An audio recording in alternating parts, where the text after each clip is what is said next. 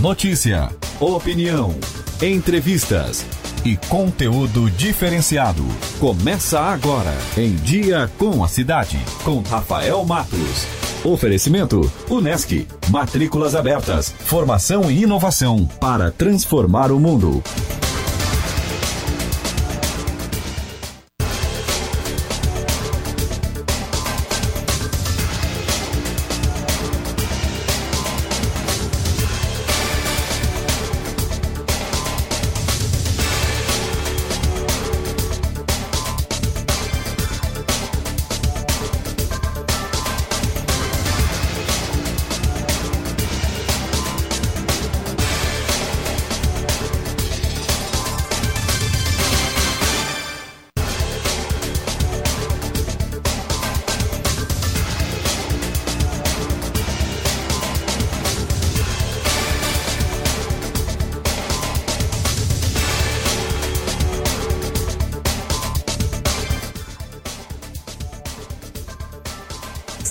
Sexta-feira, 6 de março de 2020. Confira o que vai ser destaque nesta edição.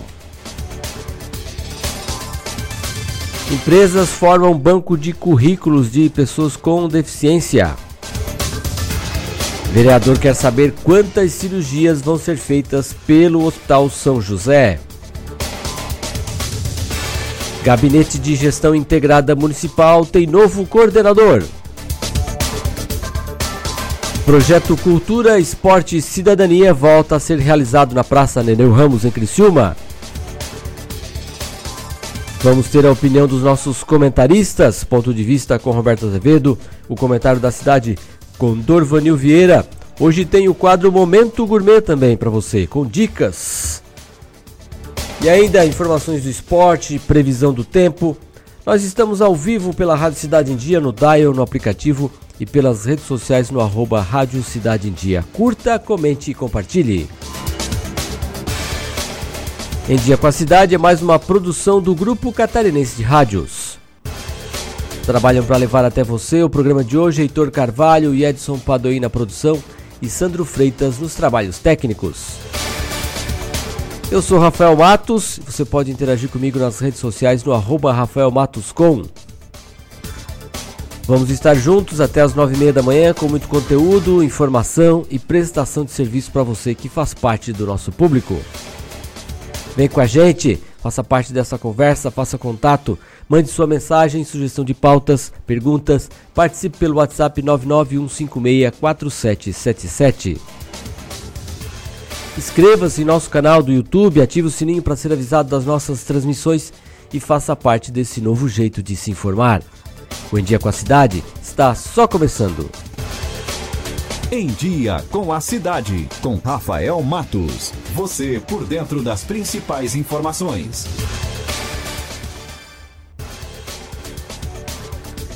Bom dia para você nessa sexta-feira, 6 de março, começando mais uma manhã, encerrando a semana aqui no Em Dia com a Cidade com você. Obrigado pela sua audiência, para você que está aí nos primeiros afazeres do seu dia, quem já está no, dentro do carro, 17 graus a temperatura nesse momento.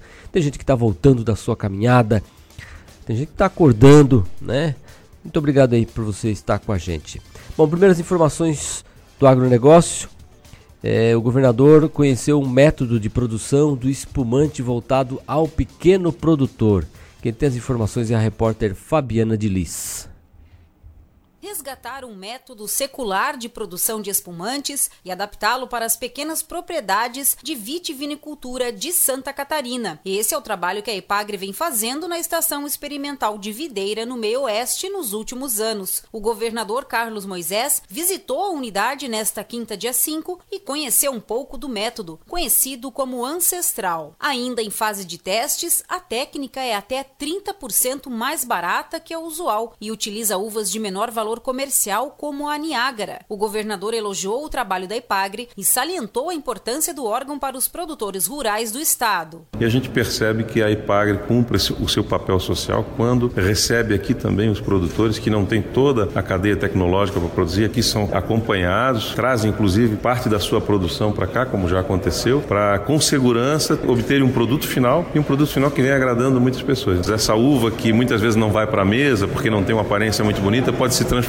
num belo espumante. Alguns produtores do meio oeste começaram a utilizar o método ancestral neste ano, de acordo com o pesquisador em enologia da Epagre de Videira, Vinícius Cagliari, além de ser voltada para o pequeno produtor, a pesquisa resultou em um produto mais leve e sem impurezas, com adaptações à técnica que proporcionaram ao produto aromas mais leves e com um gosto tropical. Nós fizemos um resgate do método ancestral, justamente focando na aplicação na pequena propriedade rural. Fizemos uma deburbagem a frio enquanto o vinho está fermentando. Só que quando ele chega numa densidade em torno de 1006, a gente resfria ele, a gente limpa esse vinho, retoma a temperatura de fermentação e invasa ele em garrafa de espumantes e ele prossegue a fermentação. É um espumante, uma bebida para iniciação ao consumo de vinhos, né? Então pode ser servido antes de refeições ou com a sobremesa. De Florianópolis, Fabiana Delis.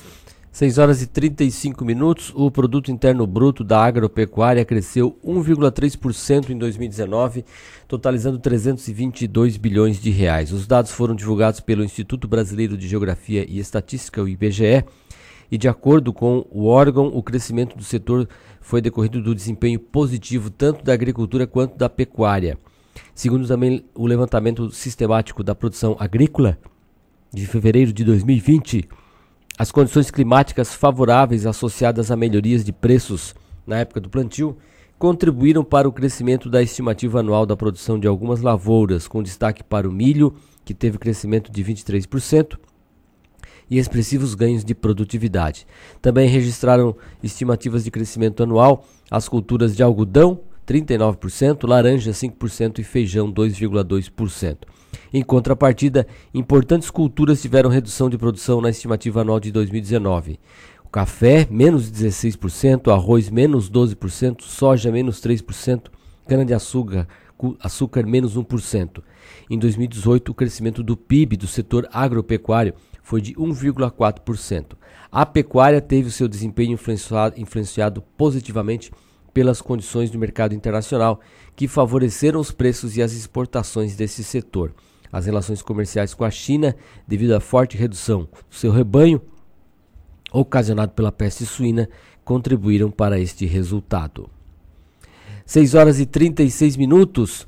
Projeto que confirma em lei a isenção do imposto sobre produtos industrializados o IPI, cobrado nas operações com defensivos agrícolas e pesticidas de uso veterinário, classificados no menor grau de toxicidade vigente, foi aprovado na Comissão de Assuntos Sociais do Senado. O decreto já garante este benefício fiscal, mas elevar a isenção ao status de lei vai torná-lo mais, mais eficaz, contribuindo para a segurança jurídica do sistema, segundo o relator da proposta, o senador Jaime Campos. Quem tem mais informações é o repórter Pedro Pincer.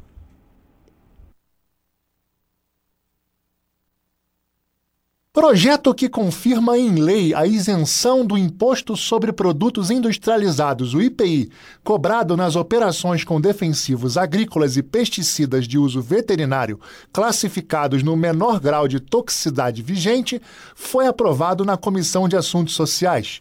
O Decreto 7666 de 2011 já garante esse benefício fiscal mas elevar a isenção ao status de lei vai torná-lo mais eficaz, contribuindo para a segurança jurídica do sistema, segundo o relator da proposta na Comissão de Assuntos Sociais, senador Jaime Campos, do Democratas de Mato Grosso. Isso porque, uma vez da determinada isenção, não será possível ao Poder Executivo alterar as alíquotas por meio de decreto. Embora estivesse no projeto original, Jaime Campos retirou o trecho que fixava em zero a alíquota do Piscofins e Pasep incidente na importação e sobre a receita bruta de venda no mercado interno de defensivos agropecuários. Segundo ele, esse benefício já é vigente desde a Lei 10.925 de 2004. Para o autor, senador Assir Gurgax, do PDT de Rondônia, Os defensivos agrícolas e os pesticidas de uso veterinário são insumos muito importantes para a produção agropecuária de alta produtividade. O projeto segue para a Comissão de Agricultura e Reforma Agrária. 6 horas e 38 minutos. Eh, vamos destacar agora algumas informações da agenda aqui para essa sexta-feira, 6 de março. Terminam hoje as inscrições para concorrer a bolsas de pesquisa e inovação em Santa Catarina. A chamada vai busca 20 bolsistas para atuar em pesquisa e inovação nos órgãos públicos. As informações para as inscrições estão no site fapesc.sc.gov.br. Também nessa sexta-feira estamos às vésperas da comemoração ao Dia da Mulher e uma vivência vai tratar do espaço da mãe com ela mesma. Um workshop Criação da Identidade Materna vai acontecer em dois encontros, um hoje e o outro às seis e meia da, da noite e os dois, aliás, os dois são hoje às seis e meia da noite e às nove e meia da noite no centro Flor de Lótus, no bairro Pio Correia, em Criciúma porque domingo, né, lembrando, domingo é o dia 8 de março, é o Dia Internacional da Mulher. 6 horas e 40 minutos. Vamos conferir as primeiras informações do clima na cidade. Clima na cidade. Tudo sobre o tempo. Mais um dia que começa com temperatura mais amena, especialmente nas áreas mais altas do meio oeste, principalmente no Planalto Sul, onde não se descarta a ocorrência de geada nas áreas mais altas desta região. As demais regiões do estado têm uma temperatura um pouco mais amena e rapidamente se aquece no decorrer do dia, devido ao predomínio de sol em função dessa massa já mais seco, que se aquece no decorrer dos próximos dias. Final de semana também será marcado pelo tempo mais firme e sem indicativo de chuva significativa. Na verdade, toda a próxima semana não há previsão previsão de chuva. O ar é bem seco, o vento nordeste predominando e a temperatura bem mais elevada. No mar, a visibilidade ainda é boa e a altura de ondas em áreas afastadas da costa é mais elevada. Próximo está relativamente tranquilo. Marcelo Martins, meteorologista da Ipagre-Cirã, com a condição do tempo para o estado de Santa Catarina. Clima na cidade. Tudo sobre o tempo.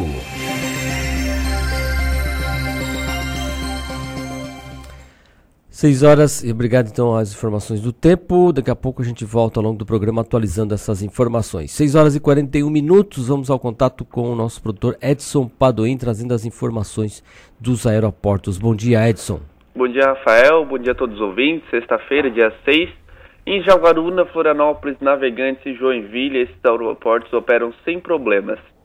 Porto Alegre, Curitiba, Congonhas e o aeroporto Santos Dumont, no Rio de Janeiro, também operam sem nenhum problema para pousos e decolagem. Então, ressaltando, aqui no estado, nenhum aeroporto opera com problemas para pousos e decolagens. Edson Padoim para a Rádio Cidade em Dia. Obrigado, Edson. Então, trazendo as informações dos aeroportos, 6 horas e 42 minutos. Vamos conferir a sorte, as loterias de ontem à noite. É, uma aposta venceu, acertou os cinco dezenas da quina e vai levar mais de 3 milhões e 490 mil reais. As dezenas sorteadas foram 23. As dezenas sorteadas do concurso 5212 foram 23, 26, 56, 66 e 76. A aposta foi feita no município de Bagé, no Rio Grande do Sul, e segundo informações aqui da Caixa Econômica, é, é um bolão, é um bolão caixa com 40 cotas. Então foram esses é, os vencedores da Quina, concurso de ontem. Na Time Mania, não, não tivemos acertador das sete dezenas do concurso 1454, que foram 7, 16, 28, 35, 64, 73, 78. É, essas foram as dezenas e o time do coração foi o Rio Branco do Espírito Santo. Então, o próximo concurso da, da Time Mania vai ser amanhã. E a previsão de prêmio é de 4 milhões e 900 mil reais. Na dupla cena, não tivemos acertador no primeiro sorteio, que teve do concurso 2058, que teve as seguintes dezenas: 10, 24, 30, 35, 40 e 46. No segundo sorteio, uma aposta foi ganhadora, aposta feita em Juína, no Mato Grosso, e vai levar 160 mil reais. As dezenas sorteadas foram 08, 12, 14, 26, 33 e 44. Próximo concurso da dupla cena vai ser amanhã. A previsão de prêmio é de 7 milhões e 200 mil reais. No dia de sorte, não tivemos acertador das sete dezenas. Do dia de sorte, as dezenas sorteadas do concurso 273 foram 03, 11, 12, 19, 20, 26 e 28. O mês da sorte foi o mês de novembro. A, a, o próximo concurso vai ser amanhã e a premiação prevista é de 1 milhão e 500 mil reais. Bom, o INCRA e agricultores estão defendendo uma medida provisória de regularização fundiária. Vamos conferir as informações do repórter José Carlos Oliveira. Em seminário na Câmara, o presidente do INCRA, Geraldo Melo Filho, rebateu críticas de ambientalistas que veem risco de a medida provisória da regularização fundiária legalizar áreas invadidas por grileiros e incentivar o desmatamento. Segundo Melo Filho, a MP pode se transformar em instrumento de controle ambiental, já que vai permitir a identificação e eventual responsabilização dos ocupantes de terras públicas. Nós estamos publicando um material que mostra o seguinte: a diferença de desmatamento em uma mesma gleba, em uma área que está regularizada em comparação com a área que não está regularizada é de 135%. Então, quem disser que regularizar não ajuda no controle ambiental, não conhece os dados. Garantia do reforço do poder fiscalizatório do Estado. O presidente do INCRA garantiu que ocupações em terras indígenas e quilombolas, unidades de conservação, florestas públicas e em outras áreas de utilidade pública ou de interesse social da União não serão passíveis de regularização fundiária. Além disso, o produtor só será beneficiado se seu imóvel estiver inscrito no cadastro ambiental rural e não estiver sob embargo ambiental nem tiver sido objeto de infração ambiental. O seminário foi organizado pelo deputado Luiz Miranda, do DEM do Distrito Federal e relator da medida provisória na Câmara. Para uma plateia plateia cheia de agricultores, Miranda anunciou um acordo para facilitar a regularização fundiária no Distrito Federal. Já aqui no Distrito Federal, nós fizemos uma proposição para uma emenda do relator, onde as áreas que são da União estão ocupadas e quem faz a gestão o GDF, mas ele faz a gestão, mas não tem o poder de documentar, de fazer a regularização fundiária e virar na relatoria que as áreas da União serão doadas para que o Distrito Federal possa fazer a regularização fundiária de todos os agricultores. Já em relação ao texto geral da medida provisória, o deputado Luiz Miranda acredita que as principais polêmicas estejam sendo superadas para a votação da matéria na comissão mista de deputados e senadores, possivelmente na próxima semana. Segundo Miranda, a data da vigência do Código Florestal, maio de 2012, deve ser usada como marco temporal das ocupações de terra da União passíveis de regularização fundiária. Um dos ficou pacificado foi de que nós não iremos acatar nenhuma emenda que trate de expansão desmatamento. Tudo que foi decidido em 2012 referente ao Código Florestal será mantido. Outro ponto que ficou pacificado, que áreas que realmente foram utilizadas por grileiros de forma ilegal, elas não entrarão na regularização. Depois de votada na comissão mista, a medida provisória sobre regularização fundiária ainda passará pelas análises dos plenários da Câmara e do Senado. De Brasília, José Carlos Oliveira. Obrigado, José Carlos. 6 horas e 47 minutos. Daqui a pouco no programa vamos tratar da cobrança aí do vereador de Criciúma sobre as cirurgias feitas pelo Hospital São José. Não sai daí que nós já voltamos. Em Dia com a Cidade, com Rafael Matos. Você por dentro das principais informações. Assista ao vivo a programação da Rádio Cidade em Dia no YouTube. youtube.com barra Rádio Cidade em Dia.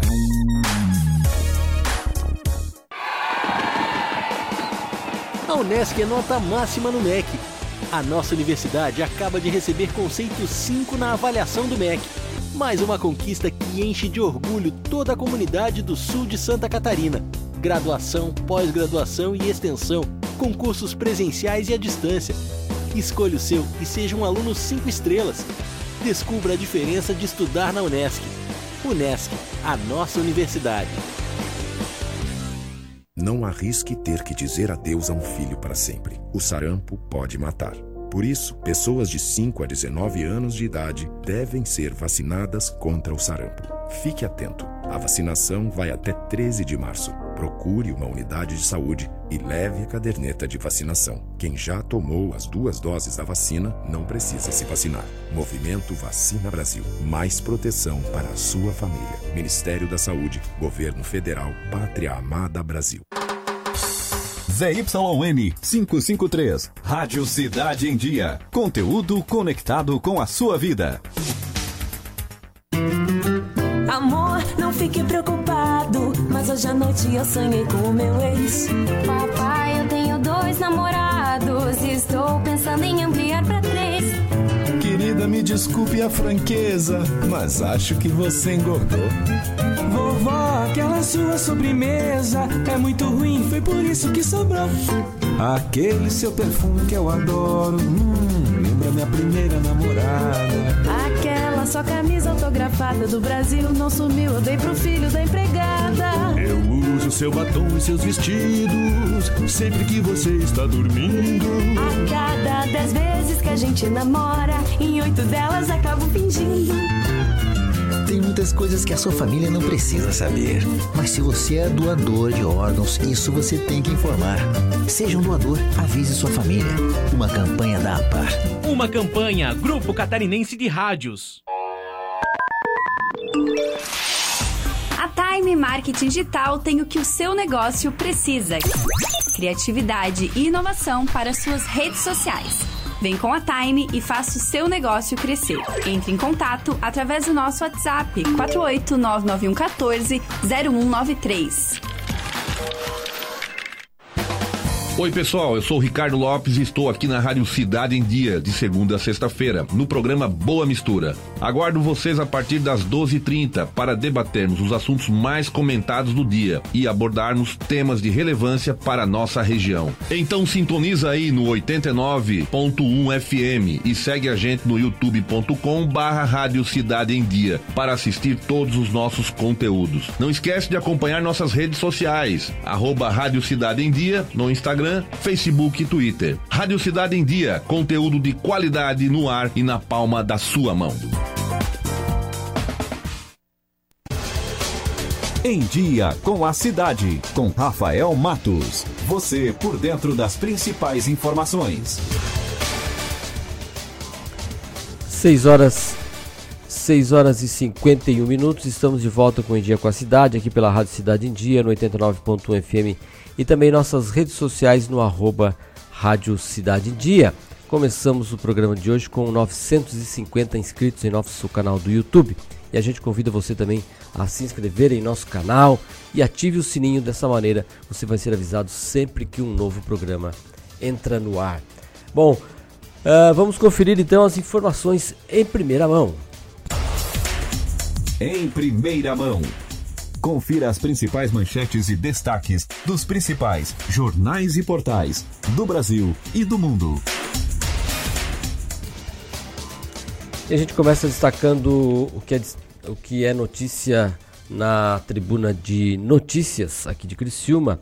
Adolescente dorme três dias na sede do Conselho Tutelar. Sem ter para onde encaminhar, o jovem de 17 anos ficou hospedado na instituição em Balneário Rincão até a justiça determinar um local. Após ida da reportagem do jornal Tribuna de Notícias, ele foi levado para uma clínica. Também é, arrancadão de caminhões, evento chega na trigésima edição em 2020. Abertura é, nessa sexta-feira e as provas de velocidade começam no sábado no, em Balneário Arroio do Silva. Trigésima edição da corrida de caminhões que começou há mais de 30 anos, porque teve alguns anos que não foi realizada, né? Mas ela é realizada desde os anos 80. E de lá para cá já se passaram mais de 30 anos. Ah, na saúde, atraso de emendas chega a 62 milhões, valor é gerenciado pelo governo do estado, que promete acerto de parte em 45 dias. Também o do décimo, a Câmara inicia devolução bimestral. A ideia de reduzir o percentual repassado segue em estudo. Ontem foram entregues 1 milhão e 250 mil ao prefeito Clésio Salvaro. Serra da Rocinha, previsão de conclusão de dois trechos. Obras fazem parte da pavimentação na BR-285. Nos próximos dias, o DENIT começa serviços de contenções de encostas. E ainda um caso suspeito de coronavírus em Criciúma. Após exame, descartar possibilidade de uma criança de 9 anos estar infectada, uma mulher chegou de viagem da Itália com sintomas da doença. Sobre a notícia aqui da Câmara, é aquela situação, né? É, o, por lei tem direito a receber mais e que bom que estão economizando para poder devolver. Mas só que isso, né? Estão fazendo mais do que obrigação, então se não gastam, que devolvam. No jornal Gazeta, Campo diminui 1% ao ano na representatividade econômica. Reflexos na agricultura de Sara são considerados normais para um município que se industrializa. O movimento agrícola gira anualmente entre torno de 115 milhões de reais em Sara e cerca de 90% da agricultura é familiar em pequenas propriedades. Também é destaque que no jornal Gazeta o troca-troca, janela para as trocas partidárias começa pela legislação brasileira e sintomas surge mais um caso suspeito de coronavírus em Criciúma. Estes são alguns dos destaques do jornal Gazeta nesta sexta-feira. No jornal Notícias do Dia, na capital de Santa Catarina, é, o Estado, o destaque é que o Estado pagou 2 milhões e 100 mil reais a mais em aluguel no Detran. Por discordância do tamanho do imóvel da sede do órgão de trânsito, o governo desembolsou 19.200 a mais por mês do que deveria pagar durante os 113 meses de contrato. Daí é claro que o, ex-proprietário não queria perder né, o imóvel, não queria perder esse aluguel quando o governo do estado saiu para ir para um imóvel novo. E aí foi lá e at atrás. Daí o governo né, aí faz as, também faz a situação, fez o processo sem licitação, acabou gerando a dúvida, mas o fato é que é preciso gerar economia. E só aqui já tem um valor de 2 milhões e 100 mil a mais que precisam ser questionados por alguém. Alguém tem que cobrar isso, seja de quem assinou e pagou, ou então, se está errado, vai lá e tem que devolver. Processo seletivo: IBGE abre 7.600 vagas em Santa Catarina. Pessoas deverão trabalhar no, no censo 2020. Então, também aqui Novo, novo coronavírus, casos confirmados no Brasil sobem para 8. Estes são alguns dos destaques do jornal Notícias do Dia, desta sexta-feira.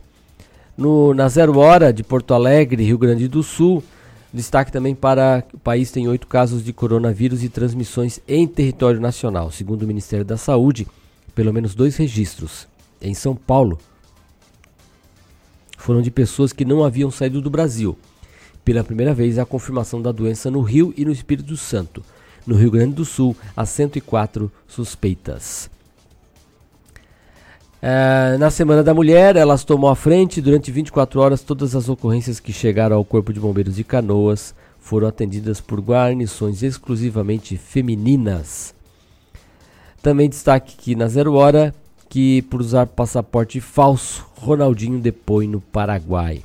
Informação que a gente daqui a pouquinho destaca mais no, no esporte. Então, então essas as informações do da Zero Hora dessa sexta-feira. No jornal O Globo de São, do Rio de Janeiro. Também é destaque para bola fora, passaporte falso do Paraguai. É mais uma confusão na aposentadoria de Ronaldinho. É, também o jornal o Globo destaca os oito casos de coronavírus e que chegou né, ao Rio de Janeiro e ao Espírito Santo. São Paulo confirma uma transmissão local. Irmã e sobrinha de homem de 61 anos que esteve na Itália. Aquele primeiro caso, né? E lembra que ele teve lá depois uma reunião familiar com muitas pessoas e essas pessoas também estavam sendo investigadas. Então, uma irmã e uma sobrinha. Medo do vírus deixa 90, 290 milhões de sem aula em 24 países, a exemplo da China e da Itália. Outros 22 países em três continentes fecharam escolas e universidades para tentar conter a expansão da epidemia. Já são cerca de 80 países atingidos pelo coronavírus, com mais de 3.300 mortes. A ação do BC não segura a nova alta do dólar. Então, apesar da atuação do Banco Central no câmbio, com ofertas de 3 bilhões de dólares, o dólar comercial encerrou em alta pelo 12º dia consecutivo, cotado a R$ 4,65, um novo recorde. O ministro da Economia, Paulo Guedes disse que o patamar da moeda americana é normal e admitiu que ela pode chegar à casa de R$ reais se for feita muita besteira. Então, estão aí, né? Estão fazendo besteira, porque está subindo. Está subindo. Mas, por outro lado, vale lembrar que a alta do dólar ela é boa para a indústria nacional, né? Porque fica mais caro comprar lá fora, vou ter que comprar aqui dentro. No jornal Folha de São Paulo também destaca o caso de coronavírus que agora tem transmissão local. Já são oito casos, os casos confirmados do coronavírus no país. E o governo prevê abrir postos de saúde à noite e retomar o programa Mais Médicos. Dólar alto e bolsas em queda mostram perda de confiança do investidor. E o jornal Folha de São Paulo também destaca uma matéria onde ex-seringueiros aceleram o desmatamento e trocam extrativismo por gado em reserva no Acre. E aqui uma foto né, da floresta desmatada. Uma pena. Uma pena mesmo. Também aqui de, no Folha de São Paulo diz que diplomatas chavistas têm de ir embora, avisa o governo. E ainda uma foto do Ronaldinho Gaúcho rodeado de supostos funcionários da promotoria do Paraguai, do Paraguai, divulgada essa foto em redes sociais. O Paraguai, o Ronaldinho Ronaldinho paraguaio, né? Tentou se passar por paraguaio, já que os documentos dele que apresentados lá é, falsos eram documentos de para, um passaporte paraguaio, documentos como se ele fosse um paraguaio. Mas é, acabou, claro, é sucesso. sucesso do Ronaldinho Gaúcho no Paraguai, como rodou antes nas redes sociais, né? Vivi para ver um brasileiro ser preso por falsificação no Paraguai. Ô Ronaldinho, você não precisava desse Será que esse capítulo vai entrar na biografia que ele está lançando por aí? É difícil, né? Bom, esses alguns dos destaques. Ah, o Estado de São Paulo, o Estadão também destaca os casos de coronavírus, a queda da bolsa e ainda essas informações a respeito do Ronaldinho Gaúcho. Paraguai decide não punir o Ronaldinho. Esses são alguns dos destaques de hoje dos principais jornais da região, do estado e também do Brasil. 7 horas e 1 minutos. Uh, um minuto. Você lembra ontem que nós entrevistamos a vereadora Camila do Nascimento e também o responsável da Casan sobre um projeto de lei aprovado para a cobrança somente do que é devolvido para a rede de esgoto. Conversamos com a, a vereadora Camila, explicou o motivo da lei, de onde tirou as informações e depois conversamos com o responsável da Casan e ele já nos dizia lá sobre a impossibilidade, sobre eh, eh, desconhecimento de como isso seria viável. Então a gente teve, recebeu, acabou recebendo depois informações de uma consulta feita ao Inmetro sobre a situação, o que demonstra que vai haver muita dificuldade para que essa lei seja cumprida aqui em Criciúma. Ah, se perguntou ao Imetro se o Imetro possui hoje algum estudo ou análise sobre medidores hidrômetros ultrassônicos ou eletromagnéticos voltados especificamente para, para o esgoto. O Imetro respondeu que até essa data não tem nenhum estudo para esta aplicação. Se perguntou ao Imetro se possui algum regulamento técnico metrológico ou portaria que estabelece as condições em que devem satisfazer os medidores hidrômetros para efluentes, esgoto. Resposta do Imetro. Atualmente, o assunto de medição de efluentes não está regulamentado no âmbito da metrologia legal. Se perguntou ao Imetro: existe algum medidor ultrassônico ou eletromagnético utilizado em medição de efluentes de esgoto com portaria de aprovação do modelo pelo Imetro? Porque as pessoas que desejarem isso pela lei vão instalar lá o. Você na sua casa que teria que fazer a instalação desse aparelho para casando aí cobrar somente o que você devolve para a rede de esgoto. Você compra água, a ideia é essa, você compra água, mas não devolve toda aquela água. E pela legislação, pelas normas aí que permitidas pelas agências reguladoras, a Casam pode cobrar 100% da água entregue, também como água devolvida como, o, como né, dejetos de esgoto. E aí a questão é essa, é cobrar só pelo que realmente devolve. Mas se perguntou então ao Imetro, existe algum medidor utilizado em medição de efluentes com portaria de aprovação pelo Imetro? Resposta do Imetro. Os medidores ultrassônicos ou eletromagnéticos com portaria de aprovação atualmente somente foram testados com água. Não podemos afirmar se eles estão sendo usados para medição de efluentes, mas informamos que nenhum medidor de qualquer tecnologia foi testado pelo Imetro para esta aplicação, visto tratar-se de um assunto que não tem regulamentação específica. E aí fica então, né, realmente a, a, a questão. Não tem hidrômetro aprovado pelo, IME, pelo Imetro. Vamos imaginar que alguém, eu vou importar um hidrômetro desse, vou instalar na minha casa e aí vou fazer a cobrança. Não é aprovado pelo Imetro, a casa não vai poder recorrer, ou seja, olha, essa lei não vai, não tem como fazer ela vingar. Do jeito que está agora, nessa atual quadro, não tem como fazer ela vingar. 7 horas e 4 minutos. A Unidade Regional de Direito Bancário do Litoral Sul vai promover um mutirão de conciliação. E quem tem as informações sobre isso é o Marcelo Fernandes Correia, do Tribunal de Justiça de Santa Catarina. Bom dia, Marcelo. Bom dia, Rafael. Bom dia a todos da Cidade em Dia. Para oferecer uma forma de solução dos conflitos através do diálogo, a Unidade Regional do Direito Bancário do Litoral Sul Catarinense, anexa à comarca de Meleiro, promoveu nesta semana um mutirão de conciliação. Nesta edição, o foco do mutirão foram processos que envolvem cooperativas de crédito. Quase 200 audiências foram agendadas para o período. Segundo o juiz Marciano Donato, titular da unidade, as audiências em pauta dupla e com intervalos de 15 minutos possibilitam um ambiente propício para a exposição de propostas conciliatórias entre as partes e as instituições financeiras.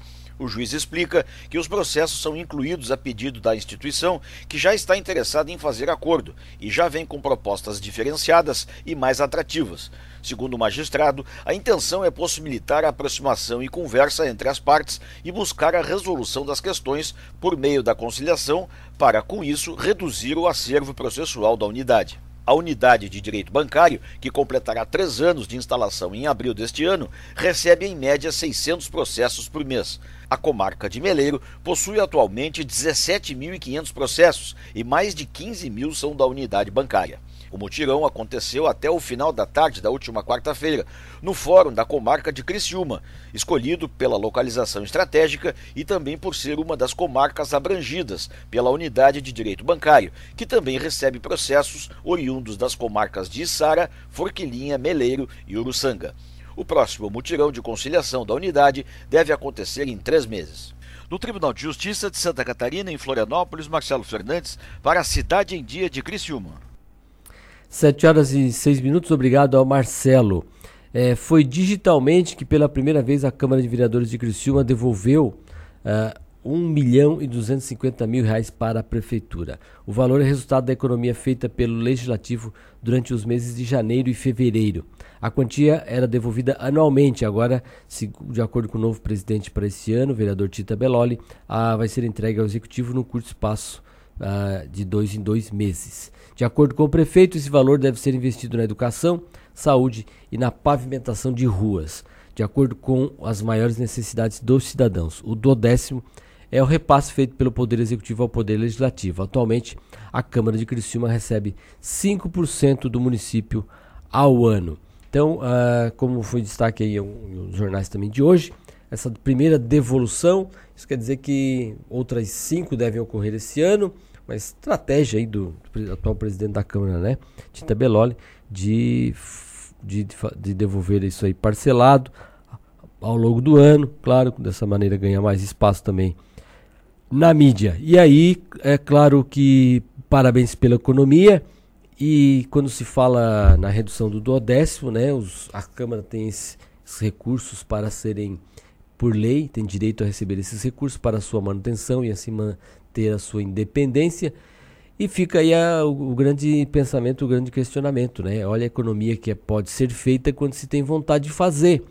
Então, o detalhe é que se fala na redução dessa porcentagem e os vereadores muitas vezes, muitas vezes resistem a isso para ter a prerrogativa deles de fazer a devolução, o que é prerrogativa realmente da Câmara. Devolve ou não, poderia investir esse recurso em, em outra situação lá é, e estar tá fazendo economia e fazendo a devolução. Então, antes de reduzir e não ter dinheiro para devolver, uh, os vereadores estão optando, mantém o, o, recurso do jeito que é e faz a devolução. Uh, o que tem que ser cobrado de qualquer maneira é realmente a economia, a devolução e que o cidadão não tenha os seus, os seus serviços prejudicados, continue sendo atendido da maneira como precisa ser atendido. 7 horas e 8 minutos. Às vésperas do Dia Internacional da Mulher, a Polícia Civil deflagra a Operação Marias. Santa Catarina já registra registra oito feminicídios neste ano. Em 2019, foram 58 mulheres assassinadas vítimas da violência doméstica. A reportagem é de Patrícia Gomes. Às vésperas do Dia Internacional da Mulher, a Polícia Civil Catarinense deflagrou a Operação Marias. Com o objetivo de combater a violência doméstica, foram cumpridos mandados de prisão e de busca e apreensão de autores de crimes cometidos com o emprego da violência doméstica e familiar contra a mulher. Também fiscalizadas as medidas protetivas de urgência concedidas pela Justiça às vítimas. Durante toda a quinta-feira, mais de 100 policiais estiveram mobilizados na Operação Marias. Em 11 cidades catarinenses foram realizadas 18 prisões, entre mandados de prisão cumpridos até prisões em flagrante, 19 mandados de busca e apreensão e 974 medidas protetivas fiscalizadas. A delegada Patrícia Zimmermann Dávila, coordenadora das delegacias de proteção à criança, adolescente, mulher e idoso no estado, destacou que essa operação reforça que a Polícia Civil está nas ruas atuando forte no combate à violência contra as mulheres. Então as delegacias elas têm o trabalho diário de cumprimento de ordens judiciais expedidas. Nós já temos essa essa rotina de fiscalização das medidas protetivas de urgência que são feitas pelas delegacias especializadas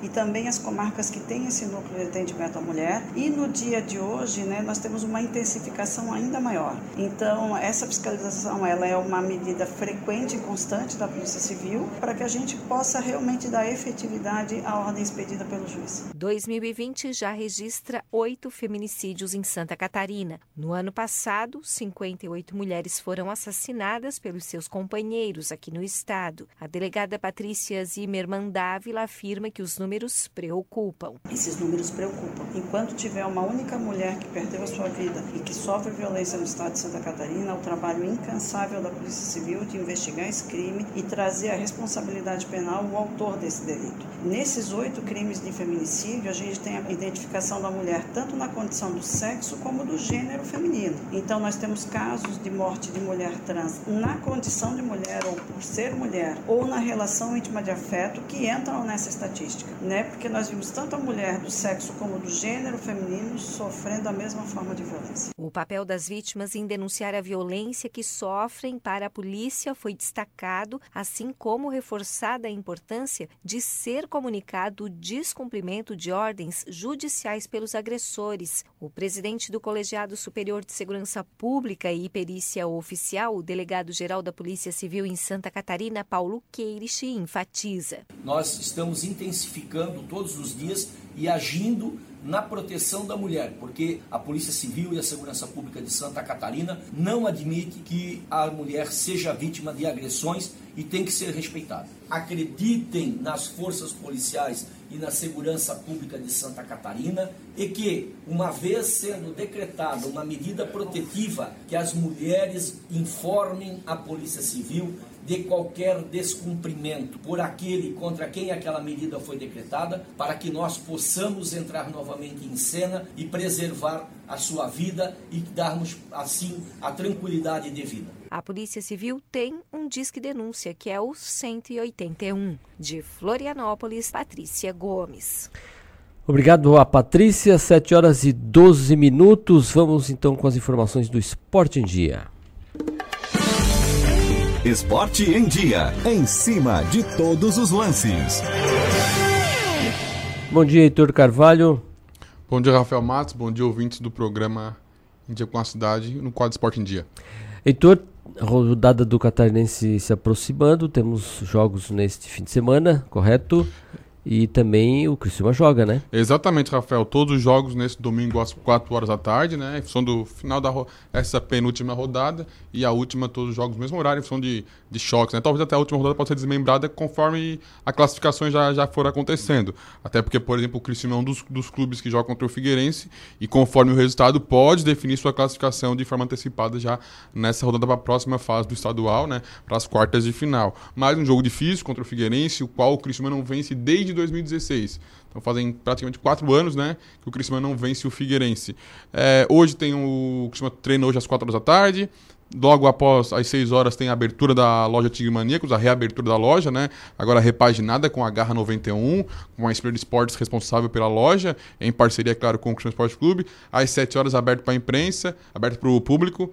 E sábado ela fica aberta e domingo também. E domingo, é claro, tem o jogo. Então, estádio, a expectativa é de um bom público. O Cristiano liberou mil ingressos, Rafael, para mulheres mulherada liberada para ir pro jogo, em função do Dia da Mulher, né? Que está se aproximando, dia 8 de março. Então, é, mulher, acesso liberado, pelo menos mil ingressos. E o Criciúma em campo pode ter a estreia do Gloria Genor. E coincidentemente ele falou na coletiva que se dizia pronto para jogar. E o Paulo Genesini sentiu uma lesão no ombro, no ombro esquerdo. No último jogo ele já vinha sentindo bastante a clavícula esquerda. E agora tem a possibilidade do Agenor estrear. Eu fico feliz com isso, fico, porque o Agenor é um grande goleiro e tal, mas a, é, visivelmente, né, o Agenor não tá na sua melhor forma. Pela Diz foto. ele que tá ok, pode ir pro jogo, mas vamos ver que um chute pro gol, tempo de bola, como é que uma saída, uma saída de escanteio. São alguns lances, né, Rafael, que a gente pode- perceber como é que tá essa forma física. Ele mesmo, na coletiva, falou que precisava de tempo de jogo, precisava de uma rodagem. Então, ac- acredito que um, um joguinho no treino, um amistoso, jogar com outra divisão ali, né, na outra categoria, ficaria mais fácil. Mas se tem que ser já de cara contra o Figueirense, disputando vaga para a sequência, até para se classificar entre os quatro primeiros, para ter a vantagem né, na fase seguinte, que assim seja. Heitor, eh, nessa rodada, pode sair alguém rebaixado? Então, Rafael, a questão do rebaixamento, os dois últimos clubes disputam, né? O, quem é o rebaixado. E vamos ter um jogar ainda. Entre eles ainda joga uma partida Isso pra- mesmo. E duas partidas, ida e volta. Mas tá muito aberto, né? Só cai acho- um. Isso, só, só cai um. E Porque sobem ano que- três. Isso, porque ano que vem o Campeonato Catarinense tem 12 times. Outra coisa que eu não acredito que tenha 12 times do estadual capazes de jogar uma Série A do Campeonato Catarinense. Por que, que eu falo isso? Porque ano passado o Almirante Barroso subiu e não jogou a Série A desse ano. Porque ele aí falou que não tinha condições de É, jogar a Série mas A. tem o, o- tem o, o, o Ercílio Luz que quer jogar, tem... Ah, querer jogar é bem diferente de jogar tem, e- O Blumenau tá fora. em- em alto é, nível, vamos dar um né, jeito, vamos dar um jeito. Ah, não, a Eu federação acho que vai do fazer jeito de que tudo que é tava, possível pra- do jeito que tava, valorizou a Série B. Sim. Né? Mas se é isso que vão fazer, porque querem ficar igual aos outros estados, Sim. tudo bem. Mas tem time que pode tá, ficar já na, então na, na, na final da morte, vamos dizer Sim, assim. aí a- a- já tá hoje, né? Chapecoense em último, Tubarão em nono e Concorde em oitavo. E se tudo correr como vem correndo, a a disputa final vai ficar em esses três times. E caso o Concorde. Mas alguém pode escapar nessa rodada? O Concórdia pode escapar essa rodada, caso ele consiga o... a E- combinação de resultados, né, é. Rafael? Tem que ganhar e torcer pra Certo, Chapecoense não, ficar claro. mal. Mas E o aí, seria e o... matematicamente, matematicamente o Criciúma ainda pode cair nessa zona da morte, né? Matematicamente sim, por causa que tá com apenas 9 pontos. Então, matematicamente, o campeonato, de certa forma, tá aberto ainda, né? Muito aberto. É, Só que, conforme está desenhando, né? A rebaixamento fica entre Chapecoense, Tubarão e Concórdia, né? E as demais vagas, tendo o Brusque, lógico, já classificado, né, já para a próxima fase, em Ah, quarto... todo mundo ali pra cima tá Sim, porque o classificado aí, Brusque né? já, já superou, por exemplo, o Figueirense em cinco pontos. Então, dificilmente sairia dessa, dos, quatro, dos quatro primeiros, né? Pode. O oitavo já tá classificado, mas os quatro primeiros não. Mas abaixo ali, a partir do Cristiano, é tudo muito aberto ainda. Porque o Cristiano tá com nove pontos, o Juventus oito e o Concórdia com cinco. Então, ao mesmo tempo que a Chapecoense pode escapar do rebaixamento, ela pode escapar e já tá ali na- nas cabeças, praticamente no. fazendo sombra ao Criciúma. Tudo depende, né? Tá. Ô, ô Heitor, ontem a gente informou sobre a situação do Ronaldinho Gaúcho, mas ontem de manhã a gente não tinha informação de que o documento falso era um documento de, de paraguaio. O, o- além de estar com o documento falso, o Ronaldinho Gaúcho estava se passando por um cidadão do Paraguai. Deu- al- alguém já conseguiu entender, na verdade se perguntou, nem o advogado dele nem o advogado dele sabia dizer por que, que ele tinha um, um passaporte de cidadão paraguaio. Rafael, de todos os rolês aleatórios que o Ronaldinho já apareceu, que de vira e mexe ele aparece, né? Eu acho que esse com certeza é o rolê mais aleatório do qual o Ronaldinho Gaúcho já se envolveu. E no fim das contas, mais uma vez ele fez um drible, né? Porque no fim. Ah, tirou foto tirou, pessoal tirou da- foto, tudo certo, foi liberado. Mas aí já tá surtindo muitas informações a respeito do, de quem teria liberado o passaporte para ele fornecido estar preso, já que ele foi para o Paraguai com alguém ligado ao Lava Jato. Já tem tantas informações rolando, né? Quanto a essa questão do Ronaldinho, mas de qualquer forma ele e o Assis estão de volta livres. Ele disse assim. que achou que era uma cortesia do governo do Paraguai e dar, dar- entregar um documento para ele de cidadão paraguaio. Parece aquela. Lembra quando faz. Tem, aqui no Brasil nós temos a, o título de cidadão, né? Catarinense. Benemérito, né? mas. Mas é, você ganhar cidadania assim de graça não tem. Tu né? lembra quando tu ia pro estádio antigamente e tinha aquela carteirinha de identidade do time?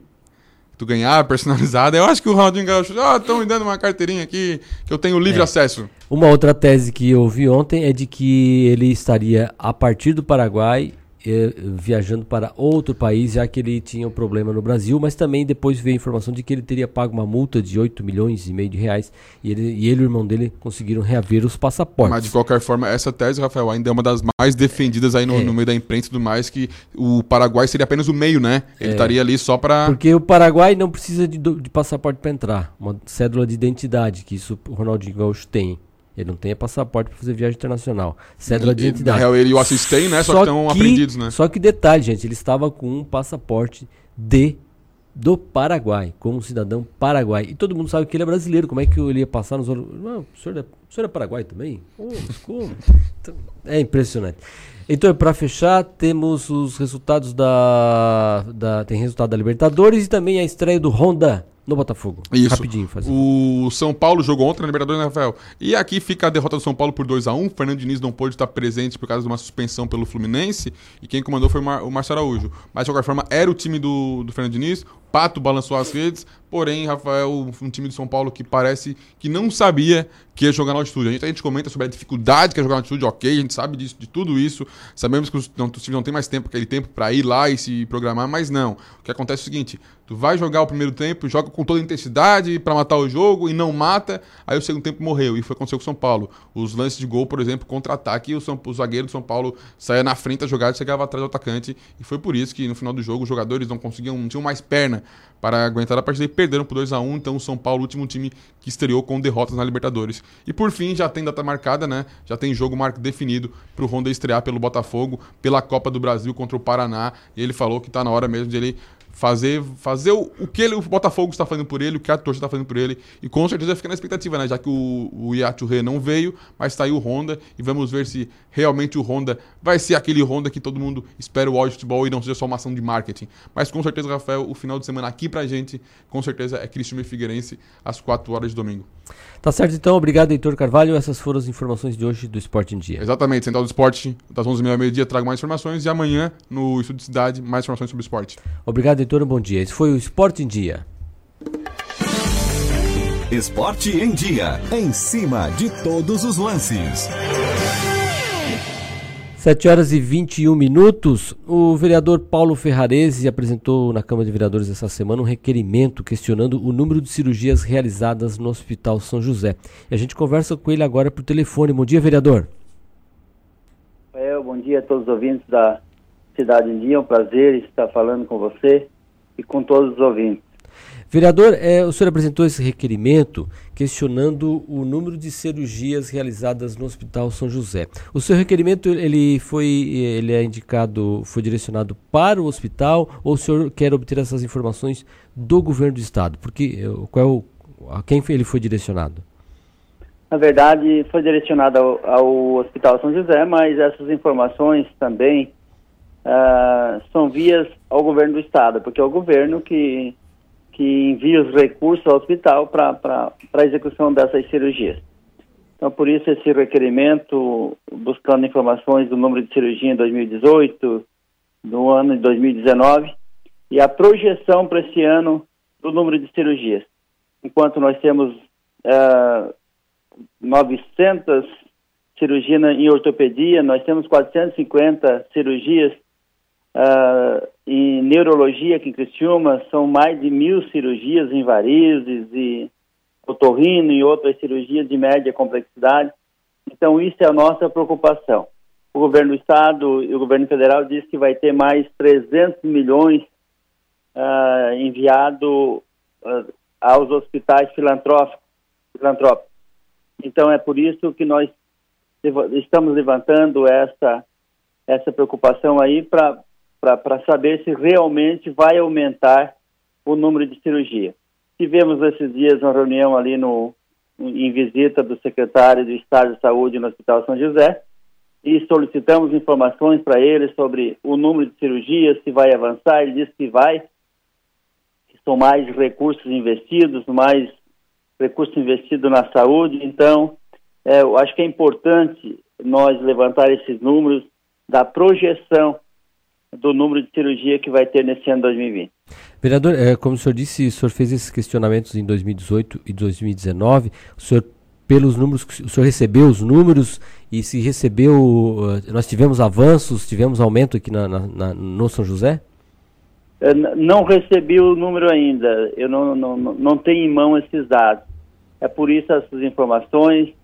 Fui orientado até por algumas pessoas que que trabalham na área de saúde para a gente uh, projetar, até perceber o avanço que pode ter nesse ano aí. Quanto ao governo do estado diz que vai melhorar, ele diz que dentro de um ano ele quer finalizar essas filas de cirurgias e depois as pessoas que entrarem na filas vão vão ter um ano para aguardar a, a cirurgia se for necessário. Eu sei que não é o, o, o que nós sonhamos, porque eu acho que quando é necessário uma cirurgia, uh, sonhamos que dentro de dois, três meses no máximo, essas, é, é, é, essa cirurgia aconteça, mas uh, o governo do estado projeta que vai, vai ter um avanço, então por isso é, essa nossa, esse nosso questionamento através de requerimento para, para ter uma base do que, do que vai avançar até para nós já estar preparado uh, e perceber que o, o, que nós devemos cobrar e o que nós devemos uh, a, a acompanhar aí de forma né, muito eficiente, que eu tenho cobrado muito e tenho acompanhado muito a saúde da nossa cidade. É, vereador, em conversa no final do ano com o governador em Florianópolis, ele nos disse que a intenção é realmente aumentar nesse, chegar a esse valor. Já teria aumentado o valor no ano passado, destinado às cirurgias. É, e a ideia era aumentar esse valor tipo, chegando a 300 milhões nesse ano, é, mas pagando por produção. Então os, os hospitais teriam que realmente realizar as cirurgias e né, ter a produção para poder receber, que ele garantia que se os hospitais fizessem, eles vão pagar. É, o senhor tem informações sobre qual é a demanda necessária, uh, quais são as principais carências que nós temos aqui na nossa região e se elas podem ser feitas pelo Hospital São José? Na verdade, o, o, governador diz que vai fazer uma distribuição aos hospitais. Mas o, o, Hospital São José é o nosso hospital regional, o nosso hospital referência. É, o Hospital São José tem um atendimento aí que temos que agradecer muito pelo Hospital São José por ter toda essa estrutura e fazer o atendimento aqui na nossa cidade. É, mas é por isso que nós estamos perguntando, porque é o nosso hospital regional, hospital referência, uh, buscando essas informações do Hospital São José.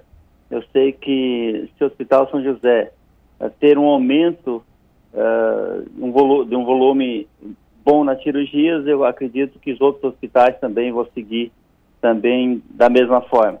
Então esse é o objetivo. Acreditamos que o Hospital São José também vai ter essa vontade de, de, de, de estar fazendo a cirurgia no número maior, porque esse é o objetivo, eu acho que o hospital uh, contribuir, está contribuindo com a cidade e contribuir ainda mais, né? Bom, vereador Paulo Ferrarese, é, obrigado pelas informações aqui pelo, para o nosso ouvinte espectador. E a gente espera tão logo que o senhor tenha essas informações que a gente possa voltar a conversar para discutir realmente qual é a projeção, o que, que nós temos previsto aqui para a nossa região e que e juntos a gente pode co uh, cobrar que isso seja alcançado e realizado. Muito obrigado e um bom dia para o senhor. Que agradeço, Rafael. Um abraço a todos os ouvintes da cidade dia. Obrigado. Então, esse foi o vereador Paulo Ferrarese de Criciúma, que quer, questionou, quer saber quantas cirurgias estão previstas para serem realizadas em 2018, pediu os dados de 2018 e 2019 para saber quantas vão ser feitas em 2020, qual é a projeção, já que temos essa projeção do governo do estado de pagar a, o, até 300 milhões de reais aos hospitais filantrópicos, pagando por produção daquilo que realmente, efetivamente é realizado. Então, é preciso, claro, cobrar. 7 horas e 28 minutos. O impostômetro de hoje está em 499 bilhões 777 milhões de reais daqui a pouquinho vamos chegar na casa dos 500 bilhões de reais nessa sexta-feira, uh, eh, 6 de março. Isso é o valor do que nós já pagamos em impostos este ano. É, hoje passa então de 500 bilhões. Com esse dinheiro seria possível comprar 1 milhão 384 mil unidades do, de BMWs, por exemplo, só para comparar né, o que, que pode ser feito aí com essa quantidade de recursos. 7 horas e 28 minutos, a moeda norte-americana teve mais um dia de alta e fechou o dia cotada a R$ 4,65. O mercado agora se questiona sobre qual vai ser a decisão do Comitê de Política Monetária do Banco Central sobre os juros. A expectativa é de corte devido aos riscos do coronavírus, e se o dólar subiu, a bolsa caiu mais de 4%, acompanhando os mercados externos. O ministro da Economia, Paulo Guedes, falou sobre o câmbio ontem e disse: se eu fizer muita besteira, ele pode ir para esse nível de R$ reais. Se eu fizer muita coisa certa, pode descer, afirmou o Paulo Guedes, então chamando para ele a responsabilidade. Por enquanto, ele está no caminho da besteira, né? porque nos últimos dias o dólar aí subiu, tem, vem há 12 dias subindo ver, vertiginosamente e já ontem bateu na casa de R$ 4,65.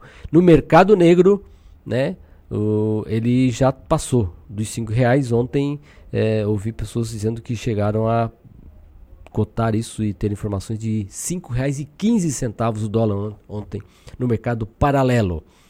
7 horas e 30 minutos, a Receita Federal já recebeu mais de 1 milhão e 600 mil declarações do imposto de renda. Reportagem é de Cariane Costa. A Receita Federal recebeu, em média, mais de 30 mil declarações do imposto de renda por hora. São mais de 1 milhão e 600 mil contribuintes que já entregaram o documento até esta quinta-feira, quarto dia de recebimento. A expectativa da autarquia é receber 32 milhões de declarações este ano. O sistema funciona 20 horas por dia, ficando indisponível apenas entre 1 e 5 horas da madrugada. São Paulo, Rio de Janeiro e Minas Gerais foram os estados em que mais contribuintes já acertaram as contas com o Leão. Para quem não entregar a declaração no prazo, a multa é de no mínimo R$ 165,74, mas este valor pode chegar a 20% do imposto devido. Tem prioridade na restituição idosos, portadores de doença grave, deficientes físicos ou mentais. Já os contribuintes que enviarem a declaração no início do prazo de forma correta também recebem mais cedo as restituições, caso tenham direito. Deve declarar o imposto de renda neste ano quem recebeu rendimentos tributáveis acima de R$ 28.559 e 70 centavos em 2019. Uma das novidades na declaração do imposto de renda é que em 2020 as restituições serão pagas em cinco lotes e não mais em sete. E o primeiro será liberado em maio. Em Brasília, Cariane Costa. 7 horas e 31 minutos e na declaração do imposto de renda, o CPF dos dependentes deve ser informado, até mesmo dos bebês. Quem tem essas informações é a Lana Cristina. Simplificando o imposto de renda. Recém-nascido com CPF? Sim. Se você, é amiga contribuinte, teve um bebê no finalzinho de 2019 e vai incluir essa fofura como dependente este ano, Saiba que então terá que informar o CPF dela. Se é o papai que está nos escutando e está dentro das regras que o obriga a preencher a declaração, e além disso, o bebê vai ser declarado como seu dependente, o recado está dado também. O CPF deverá ser informado. Aliás, as certidões de nascimento mais recentes já vêm com o número do cadastro da pessoa física, ou pelo menos deveriam trazer essa informação, que é obrigatória por lei desde 2017. E, desde o ano passado, o CPF dos dependentes de qualquer idade é obrigatório na declaração do imposto de renda. A Receita Federal usa essa informação para cruzar os dados. Pai e mãe não podem declarar o mesmo dependente, e se isso ocorrer, os dois podem cair na malha fina. Então, se você quer deduzir as primeiras despesas com saúde que teve com seu rebento na declaração deste ano, e por um acaso, onde você registrou o bebê não fez a inclusão dele no cadastro da pessoa física, na certidão de nascimento, providencie isso logo. O CPF pode ser emitido nas agências dos Correios, da Caixa e do Banco do Brasil. A regra de abater despesas de saúde e educação vale para todos os filhos e também enteados até 21 anos de idade. Se forem universitários ou estiverem cursando escola técnica, também podem ser declarados como dependentes até os 24 anos. Bom, então você já sabe. Não deixe para a última hora. Como prazo para entregar a declaração do IR 2020 vai até 30 de abril, verifique logo se seu filho, filha ou enteado, enteada tem CPF. Se não, dê um jeito de emitir logo o documento. Aliás, ele será pedido a partir de agora em várias situações, como por exemplo, na hora de matricular na escola ou emitir o passaporte. 7 horas e 34 minutos. É, essa informação de que agora os bebês também têm CPF, ela é por aí mesmo, foi atualizado. E como disse a reportagem é, da Lana, até para fazer matrícula na escola vai poder ser solicitado o CPF do, do, do neném, até no maternal. 7 horas e 34 minutos. O índice de preços ao produtor tem alta de 0,32% em janeiro. As informações são de Tamara Freire. A inflação dos produtos saídos das indústrias antes da adição dos impostos e do frete ficou em 0,32% em janeiro deste ano, conforme aponta o Índice de Preços ao Produtor, divulgado nesta quinta-feira pelo IBGE.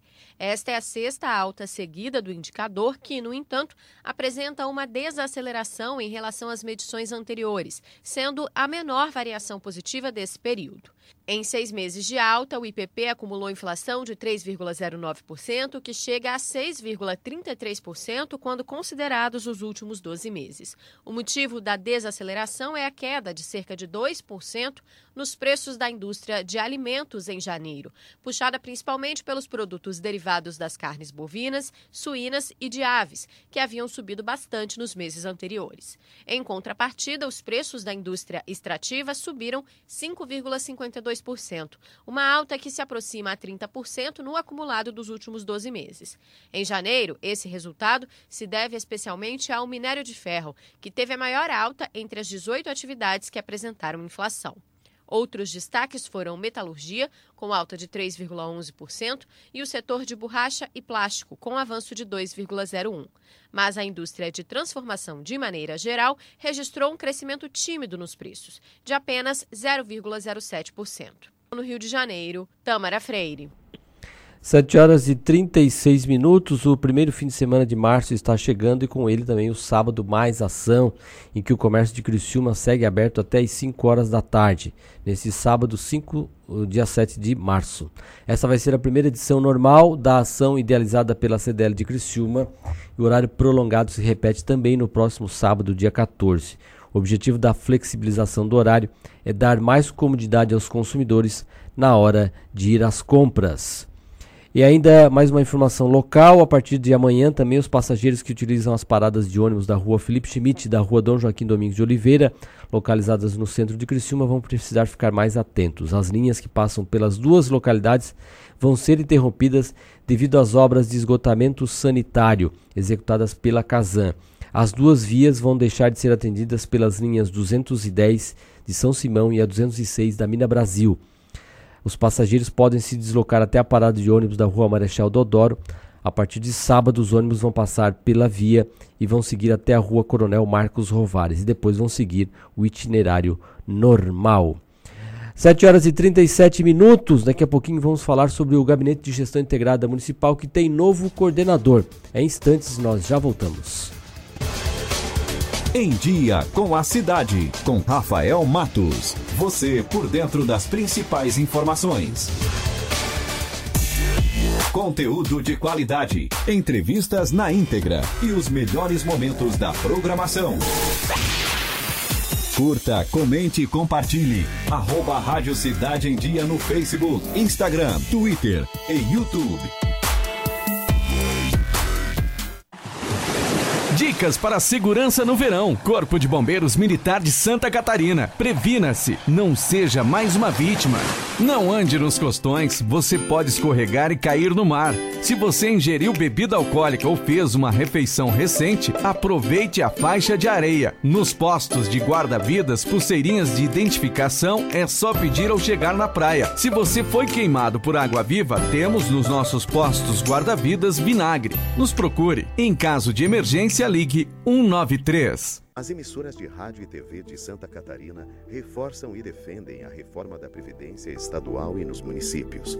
O prazo final é 31 de julho, em cumprimento à legislação e às alterações aprovadas no ano passado. Sem recursos, estados e municípios não terão como pagar inativos nem investir em saúde, educação e segurança. É hora de Santa Catarina estar ao lado deste novo Brasil. A reforma da Previdência é urgente. Esta é uma bandeira da Acaerte. Rádio Cidade em Dia, 89,1 FM. Conteúdo conectado com a sua vida. Amor, não fique preocupado, mas hoje à noite eu sonhei com o meu ex. Papai, eu tenho dois namorados e estou pensando em ampliar. Querida, me desculpe a franqueza, mas acho que você engordou. Vovó, aquela sua sobremesa é muito ruim, foi por isso que sobrou. Aquele seu perfume que eu adoro, hum, lembra minha primeira namorada. Aquela sua camisa autografada do Brasil não sumiu, eu dei pro filho da empregada. Eu uso seu batom e seus vestidos sempre que você está dormindo. A cada dez vezes que a gente namora, em oito delas acabo fingindo. Tem muitas coisas que a sua família não precisa saber. Mas se você é doador de órgãos, isso você tem que informar. Seja um doador, avise sua família. Uma campanha da APAR. Uma campanha Grupo Catarinense de Rádios. A Time Marketing Digital tem o que o seu negócio precisa: criatividade e inovação para suas redes sociais. Vem com a Time e faça o seu negócio crescer. Entre em contato através do nosso WhatsApp 4899114 0193. Olá, eu sou Beatriz Formanski e estou aqui na Rádio Cidade em Dia de segunda a sexta-feira no programa Atual. Aguardo vocês a partir das 19 horas com informação e conteúdo de qualidade para acompanhar as mudanças da sociedade. Então sintoniza aí no 89.1 FM e segue a gente no youtube.com barra Rádio Cidade em Dia para assistir todos os nossos conteúdos. Não esquece de acompanhar as nossas redes sociais, arroba Rádio Cidade em Dia no Instagram, Facebook e Twitter. Rádio Cidade em Dia, conteúdo de qualidade no ar e na palma da sua mão. Em Dia com a Cidade, com Rafael Matos. Você por dentro das principais informações. 7 horas e 41 minutos, 19 graus a temperatura em Criciúma. Vamos atualizar então as informações do clima na cidade. Clima na cidade. Tudo sobre o tempo. Olá, queridos ouvintes, 5 de março, sextou. Previsão para o norte, Planalto, Serra e Sul. Para essa sexta-feira, você pode se programar para as atividades ao ar livre, porque o sol vai ser o grande destaque do dia. Mas a partir do final da tarde, o céu vai ficar com mais nuvens no litoral e Vale do Itajaí. Não se descarta um chuvisco isolado, né? Nas outras regiões, poucas nuvens. E como o sol vai estar bem presente, é importante você se proteger. No litoral, vento sul e leste, de fraco a moderado. As ondas não passam de 2 metros. Em relação às temperaturas, vai ter grande amplitude térmica. Eu te explico.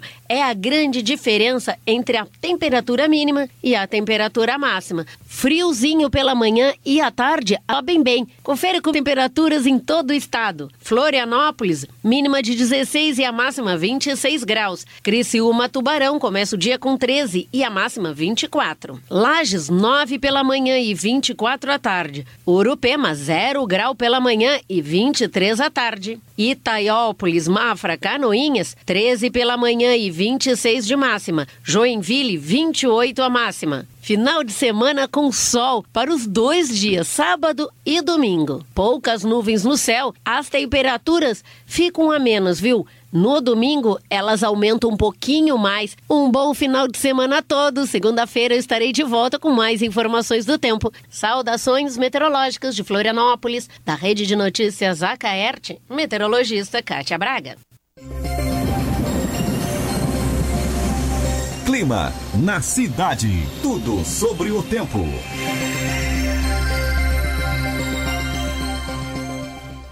Obrigado a Kátia Braga, sempre animada com a sua previsão do tempo.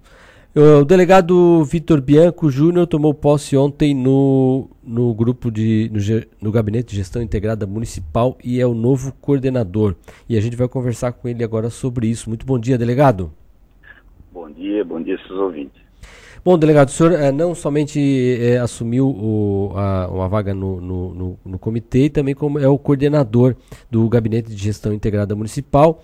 É, foi dada a posse ao senhor ontem. Qual é a expectativa na realização de mais essa atividade aí, já que o senhor também tem é o delegado regional aqui da nossa, da, aqui da, da nossa região, né? Muito bom dia mais uma vez. Bom dia.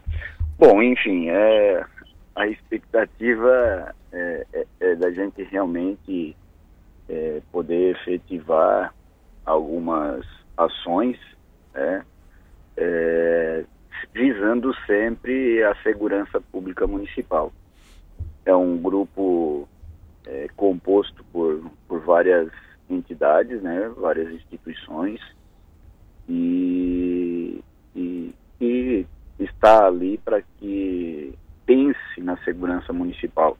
Então, é, durante essas reuniões, a gente vai tentar é, fazer o melhor possível, né? A gente sabe das dificuldades em todos os sentidos, mas é, várias cabeças pensando na segurança pública é bem melhor do que uma. Então, a expectativa é de a gente poder é, realmente colocar em prática algumas situações que a gente vê como necessária, né? E, enfim, contar com a colaboração da sociedade em geral, do Poder Executivo, Legislativo Municipal, para que essas situações é, voltadas à segurança municipal saiam do papel e efetivamente estejam à disposição da sociedade. É, delegado, que tipo de contribuição o senhor entende que o gabinete pode gerar, né? Porque é, é, são, é uma contribuição de ideias, como o senhor disse aí, de mais cabeças pensando sobre o tema, que depois a execução, muitas vezes vai a pressão sobre a execução acaba caindo sobre a polícia militar, a polícia civil, é, o, o, corpo de bombeiros, todos eles que integram também o gabinete, né? Mas de que maneira o, gabinete pode então contribuir com, com, com, com a segurança aqui na nossa cidade? O, o gabinete ele contribui levando ao poder executivo municipal é, é, as ideias necessárias que podem ser implantadas no município, né? É, nas reuniões a gente discute as necessidades, né? E leva ao poder executivo municipal é, essas ideias para que elas sejam implantadas. O que a gente vê necessário para melhorar a segurança pública municipal. Por exemplo, a instalação de câmeras no município, vamos supor. É, hoje temos algumas implantadas, mas é, nós poderemos é, é, é sugerir a implantação de mais em pontos estratégicos da cidade. E essa é uma situação, por exemplo, né, de, de uma ferramenta muito importante no combate à criminalidade.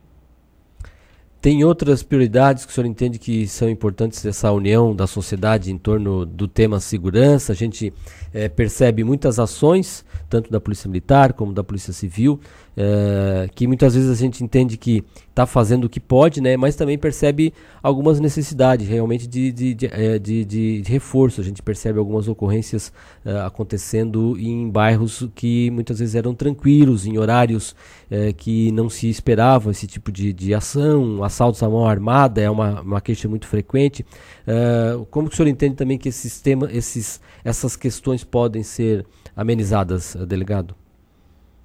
Olha, é, é uma situação bastante complicada, né? Tratar de segurança pública, é, infelizmente, a gente sempre trabalha com falta de efetivo, né? Que é uma, infelizmente, é uma característica é, das forças de segurança. Né?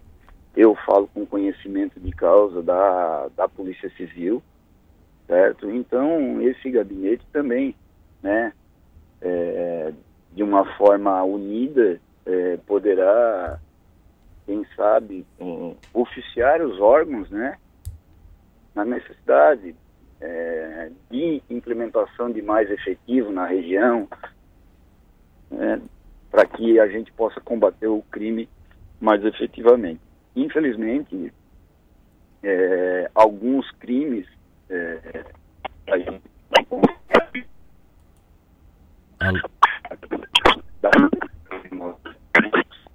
é,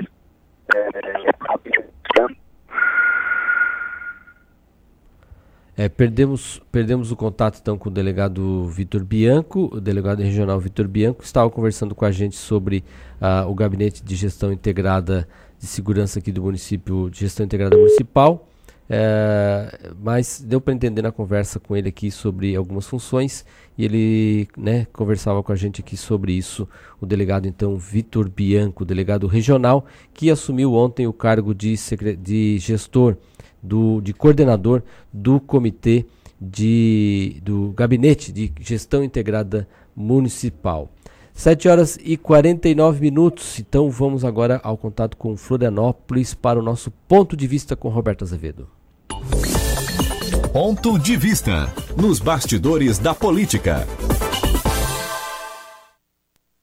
Roberto. Bom dia, Roberto. Bom dia, ouvintes da, do Dia em Dia com a Cidade, na Cidade em Dia. Quase que me atrapalhei hoje. É. Roberto, é, a audiência pública que debateu a reforma da Previdência na Assembleia foi um festival de pedidos para que seja retirado o regime de urgência da tramitação. E tem deputado que concorda com isso, Roberto? Com certeza. Tem deputado que não quer nem votar a reforma, porque está com medinho com o que aconteceu em São Paulo. Lá em São Paulo, os deputados foram absolutamente dentro das atribuições deles, responsáveis por aprovar a reforma. E, e eu vou dar um, uma posição aqui que pouco importa muitas vezes para o ouvinte essas posições, mas esta interessa. Porque muita gente me para na rua e diz assim: Roberto é contra o servidor público. Não sou. Roberto é contra a reforma da Previdência. Eu disse: Eu não sou. Eu sou a favor da reforma da Previdência e sou a favor porque tem uma pergunta que vocês não sabem me responder. Qual é a alternativa para evitar o rombo de mais de 4 bilhões de reais por ano, que vai dar 4 bilhões e 700 milhões esse ano? Não é só. E, no, e mais de 300 milhões de reais por mês. E aí fica todo mundo mudo, porque não há alternativa. O sistema quebrou. E lá na Assembleia, naquele palanque, porque aquele era um palanque eleitoral, né, todo mundo vendendo seu peixe, todo mundo menos a sociedade. Porque o que não tinha lá era a sociedade civil organizada. Tinha deputado que representam a gente, nos representam, né, que estão eleitos para isso, embora alguns deles não queiram nem ouvir falar. Tem deputado que protocolou que o governo deveria retirar o projeto, porque esse projeto atrapalha as estruturas. Estão com medo dos servidores públicos. Estão com medo dos policiais militares e civis fecharem o acesso à Assembleia. Mas isso aí não pode acontecer, porque aí você está tirando o direito do deputado exercer a função dele. Estão com medo de quebra-quebra. Então eles estão antecipando o medo. É uma nova modalidade na Assembleia, antecipar o medo. E o que, que eles falam do, do, do, da questão de protelar o, o, a reforma da Previdência? Falam no seguinte sentido: de que não há tempo hábil para analisar tantas emendas. Olha, mas as emendas estão sendo propostas pelos deputados, não pelo governo. O projeto do governo está lá. O projeto do governo não pode ser contra o projeto que foi aprovado no Congresso Nacional. É, esse é o grande limitador. E tem gente querendo fazer mágica na, na, na questão da reforma da Previdência em Santa Catarina. Então eu volto à pergunta inicial, seu Rafael Matos. Qual é a alternativa? Não faz a reforma da Previdência em Santa Catarina, faz o quê? Daqui a alguns meses ou anos, o servidor não vai ter dinheiro para pagar o salário dele, muito menos os valores da aposentadoria. Ele não percebeu isso. Eu acho que ele vive num. A, pelo menos o movimento sindical dos servidores vive em um espaço paralelo, uma outra dimensão. Ele não percebeu isso. Não dá para ter uma estrutura de Estado só para pagar salário. Tem que ter dinheiro para investir em saúde, educação, senão a atividade dele está comprometida. Mas não, eles querem continuar com muitos privilégios que foram travestidos em benefício. E aqui a gente tem que avaliar o seguinte: a gente não está falando de policial militar que está na rua, nem de professor do, do, do, magistério público estadual, que esses vão ganhar aposentadoria muito próximo do que ganha a, o teto do INSS. Eu estou falando de alguns privilégios. Gente que ganha 60 mil de aposentadoria no Estado, 35, 25. Por quê? Porque fez um concurso público? Vem cá. E o trabalhador da iniciativa privada que banca isso? Aquele autônomo que paga o INSS? Nunca vai ter uma aposentadoria dessa. Por quê? No Brasil se transformou em casta alguns setores do serviço público. Tem a, os Dalits, né, os intocáveis, que são a base da população, que paga o salário, e tem o, os Brahmas, né, que são os Brahmanes, que são os caras lá de cima, nas, nas castas indianas, que são os servidores públicos, intocáveis, porque inclusive tem uma coisa chamada é, a, a, a, indissolubilidade do seu cargo. Né? A, o, o, o, o, tal do, do impedimento de demitir. Algum servidor público estadual é avaliado por desempenho, seu Rafael? Hum. Algum servidor público que não desempenha bem a sua função é demitido a bem do serviço público? Eu, olha, faz tempo que eu não escuto falar nisso, porque não são avaliados porque eles fazem um concurso público, passam pelo, pelo, pelo tempo aquele, o, o processo de maturação, como é que se chama? É estágio probatório, e se tornam deuses, intocáveis. Né? Tem garantia no emprego, né? É, e, e, por aí vai. É. Só que quem paga o salário deles não foi para a audiência da Assembleia. É isso que eu quero dizer. Se criou essa, essa situação para acabar com aquela outra situação que acontecia, que era um governo entrar, demitia todo mundo, Exatamente. contratava mais outro mundo, né, Roberto? Exatamente. E acabamos distorcendo tudo isso que era para acabar com uma politicagem e a gente acabou distorcendo isso para uma estabilidade vitalícia de algo e não importa se o sujeito é competente ou não, ele está lá garantido por lei. Eu sou a favor da estabilidade do emprego se existir a avaliação de desempenho. Aí sim. Aí eu, não, mas aí são, são conflitantes, Roberto Azevedo. Está ficando velho, está ficando senil. E tem não. que ter dinheiro para pagar também, né, não, Roberto? Exatamente. Tem que ter futuro, né? Exato. Mas é isso que ninguém está vendo. Está todo mundo defendendo, não, eu quero o meu, o meu agora. Agora, quando se fala em previdência, fala-se em transmissão de gerações. Quer dizer, uma geração suporta a outra. Quem paga o salário de quem está aposentado, isso vale para o regime geral do INSS e para os servidores públicos, é quem está na ativa. Você sabia, seu Rafael, você que está nos escutando, que está me esbravejando agora porque é servidor público, que já existe mais gente aposentada do que na ativa no serviço público em Santa Catarina? Já existe mais gente recebendo pensão e aposentadoria do que gente trabalhando? Como é que funciona esse sistema? Se é você que paga, é quem está na ativa, quem está trabalhando e que paga quem já se aposentou.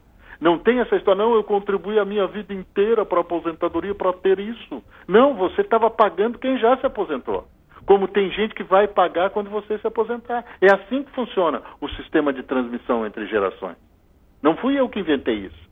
É a lógica de toda a previdência no mundo. Por isso que todas as previdências no mundo estão quebrando. E em Santa Catarina já quebrou há muito tempo. É impossível você imaginar mais de 4 bilhões de rombo por ano. Isso aqui não é discurso de governador, não é desse governador, é de qualquer governador que vai entrar daqui a três. Se for aprovada a reforma da Previdência do jeito que está na Assembleia, daqui a três governos, gente, três governos, 12 anos vai começar a ter um pálido, um tímido processo de reação. Então, quer dizer, não, não tem, me deem alternativa de não fazer a reforma da Previdência. Deixar tudo como está aí. Não vai ter salário para pagar. Não vai ter dinheiro para pagar salário, muito menos Previdência. Isso o governo não fala, porque também é um governo de servidores públicos. O governador é um servidor público da reserva remunerada no Corpo de Bombeiros. O secretário da administração é um coronel da Polícia Militar. Tem muita gente. Hoje o serviço público assumiu a função de gerir o Estado. Porque os eleitores quiseram assim e porque a estrutura que foi montada é essa. Mas e daí? Quem paga esse salário? Ouvir a população não dá, né? Eu estou trabalhando, como é que eu vou na audiência pública, na Assembleia, se eu tenho que trabalhar, porque se eu não trabalhar eu sou demitido? Eu não tenho estabilidade no emprego. Eu sou jornalista, eu posso lá jornalisticamente cobrir a Assembleia. E aí? Me deem alternativa, senhores servidores públicos do Estado. Me deem alternativa. Não façam a reforma da Previdência. Me deem alternativa. Qual é a alternativa? Não tem. Não tem. Não há.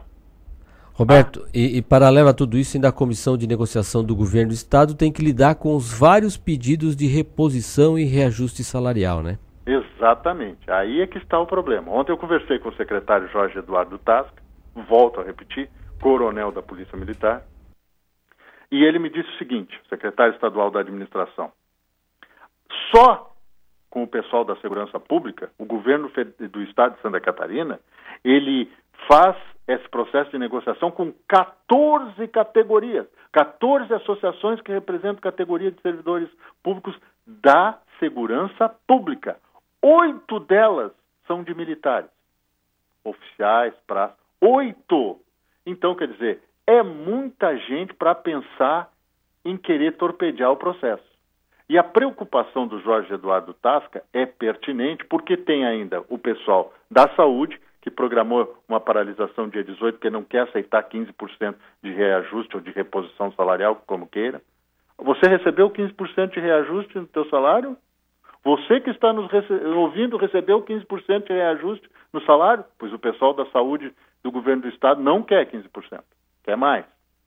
Vai fazer uma paralisação de. E os, os, e os, os professores, integrantes do magistério, estão em estado de greve. Essa é a realidade. Mas a preocupação do, do, do Tasca, do secretário Jorge Eduardo Tasca, é uma só: de como esse processo de negociação está chegando no servidor público. E aí ele tem razão, porque se a gente lê o que escreve a Prasc, não é o que está na mesa de negociação. É, é, isso que tem que ser esclarecido. Aí culpa do governo, que não esclarece direito, e também uma ação premeditada para a coisa não dar certo. Esse é o meu grande temor. Ah, não, vamos fazer de tal maneira que a gente insufla a base, no caso a Prasca ou qualquer outra categoria, porque é um ano eleitoral, é um ano de reforma da Previdência na Assembleia. E ano eleitoral é aquela coisa, vamos sacanear o governador. Não, você não está sacaneando o governador Carlos Moisés da Silva, que está tranquilo lá recebendo o salário dele de oficial da reserva remunerada e de governador do Estado. Ele continua lá recebendo. Você está fazendo algo contra o Estado de Santa Catarina, contra o contribuinte. Aí sim, é contra quem paga o seu salário, servidores públicos estaduais. Porque se você não mudar a regra, daqui a pouco volto a insistir. Não vai ter dinheiro para pagar aposentadoria nem pensão e muito menos salário. E aí vai acontecer o que aconteceu no Rio Grande do Sul, aconteceu que continua ocorrendo no Rio de Janeiro e em Minas Gerais, onde o pessoal está recebendo o salário, sabe de quando? Dezembro. Dezembro. Nós já estamos em março. E esse pessoal está nas ruas aí reclamando que é um pobre coitado que está passando dificuldade. Quem está passando dificuldade tem uma carreira, pode trocar de profissão.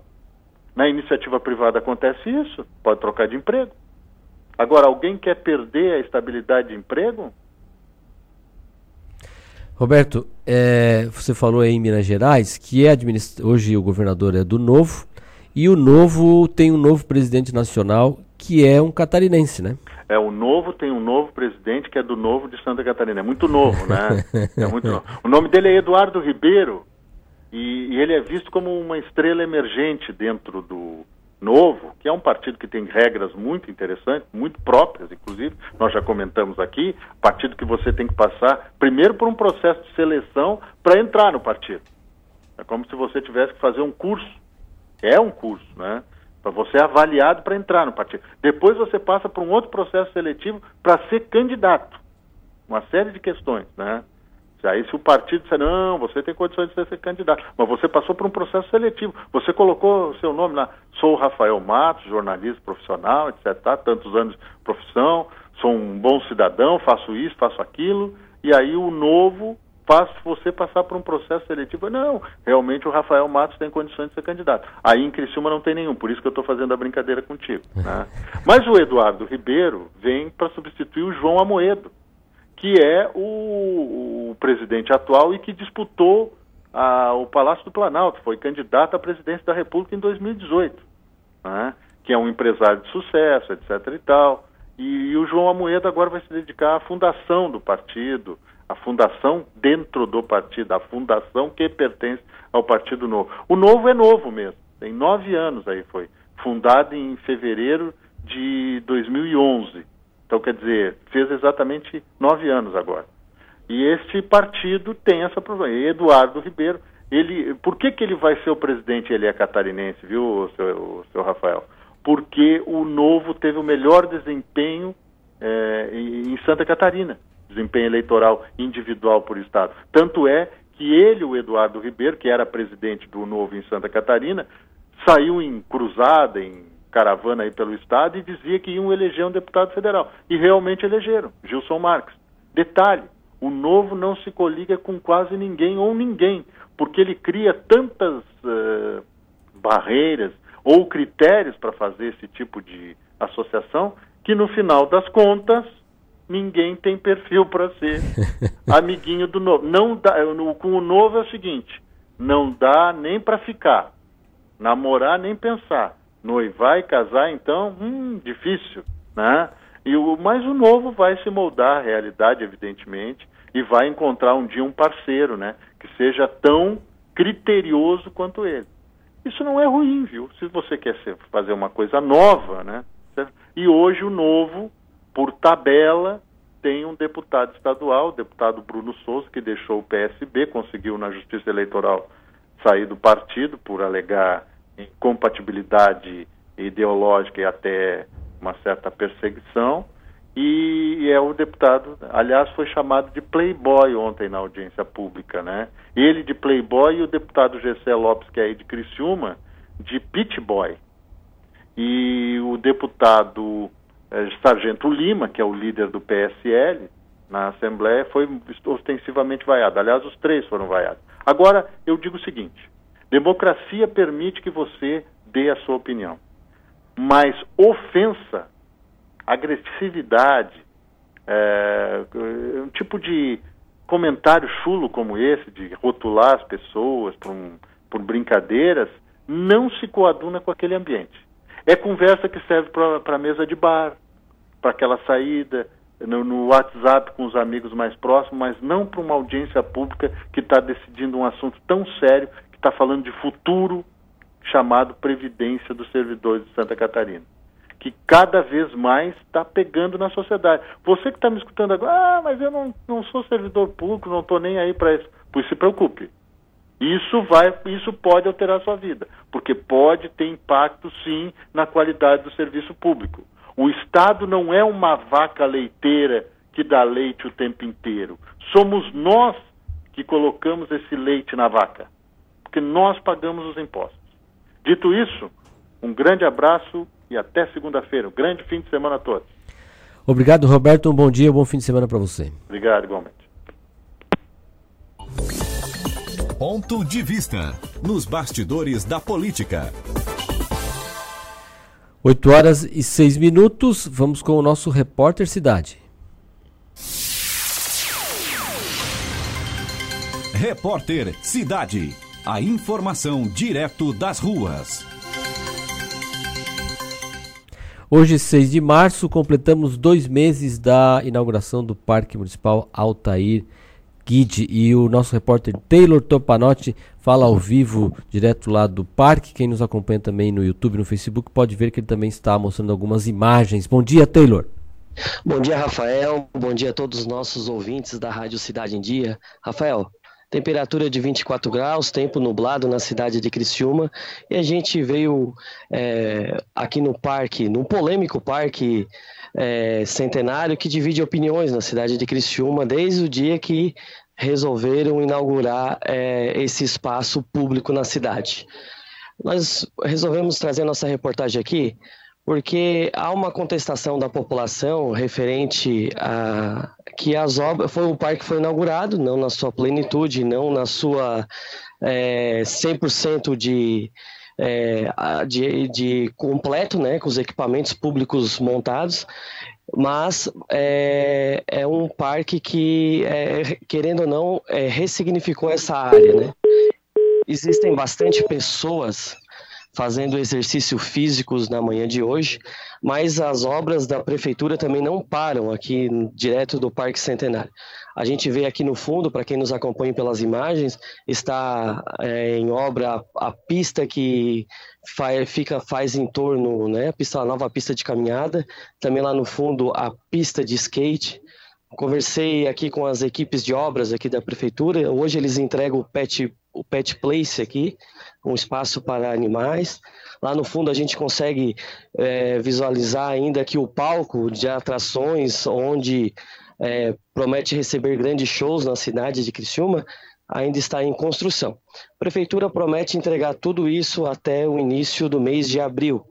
É um parque que gera polêmica, o Rafael e ouvintes, que desde o dia que é, primeiro que foi uma obra que foi uma parceria com a comunidade local, né?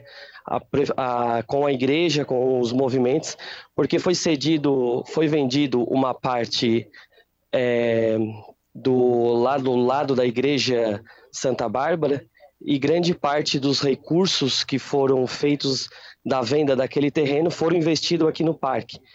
E, e, e mais com emendas parlamentares e outras situações, é, o parque vem sendo montado aos poucos. Mas em conversa aqui com algumas pessoas, eles estão adorando. É, teve melhorias, né? É, quando, as, quando foi inaugurado, no outro dia foi colocada uma trave, isso circulou em todo o país, uma trave no meio do gol com as redes. Também tem um parquinho que foi colocado a grama sintética, é, não, não tinha sido colocado grama sintética e nem tinha só um, um asfalto. Então é isso. A prefeitura, nós ia ter uma entrevista hoje pela manhã com o prefeito Clésio Salvar e nota a assessoria da, de imprensa da prefeitura disse que o parque do Centenário é, não está na pauta do governo e que as obras necessárias estão sendo finalizadas.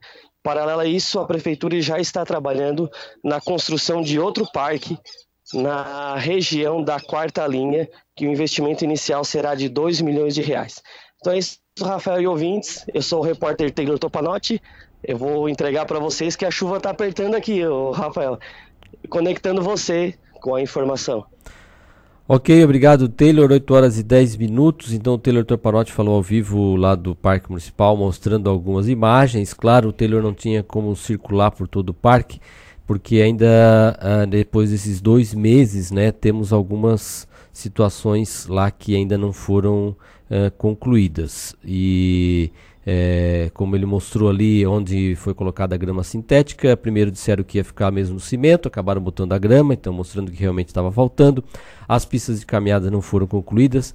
Tem área do parque ainda sem grade, tem área do parque ainda que não foi concluída a questão de jardinagem, de paisagística. O o palco ainda segue em obras e tudo e as duas as quadras apenas uma delas voltou a ter traves, as, a outra a outra quadra não tem traves ainda, então ainda tem muito trabalho para ser feito, né? Infelizmente hoje a prefeitura eh, queria falar, acabou não se pronunciando para nos falar sobre prazos e como é que está o andamento, contrato que iria ser rompido com a empresa que não terminou os trabalhos que deveria ter terminado.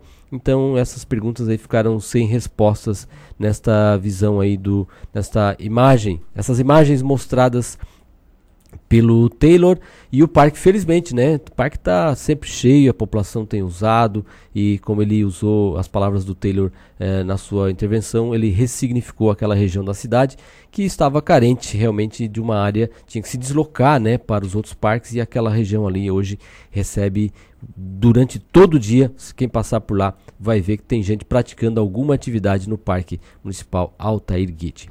8 horas e 12 minutos, vamos agora para outro parque, vamos para o Parque da Arrancada, uh, em Balneário Arroio do Silva, onde vai ter nesse fim de semana mais uma edição do Arrancadão de Caminhões. A gente conversa agora por telefone com o prefeito de Balneário Arroio do Silva, o Juscelino da Silva Guimarães, o Mineiro. Muito bom dia, prefeito.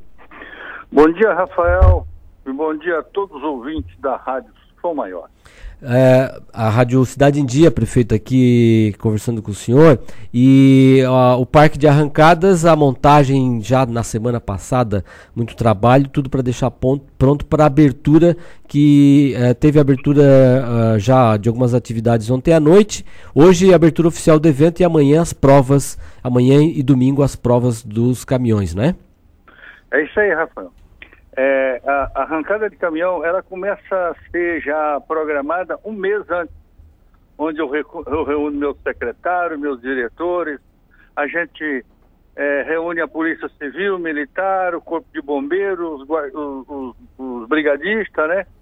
Então é o seguinte, é tudo feito projetadamente. É um evento tão grande, de uma, de uma complexidade assim é bem difícil, né? Porque se você olhar por um certo ângulo, no mundo eu não vi ainda um, um evento dessa granditude, né? É, é, a arrancada de caminhões é um evento aqui que acontece no Balneário Rui do Silva, é a trigésima arrancada de caminhão, é a quarta na minha gestão. E vou te dizer uma coisa, por onde eu ando, Brasília, Florianópolis, até lá em Minas Gerais, na minha terra lá, Natal, né? Eu digo que sou prefeito do Balneário Rui do Silva quando me perguntam. E eles se identificam o Balneário Rui do Silva pela arrancada de caminhão. Então, como é que eu posso te dizer?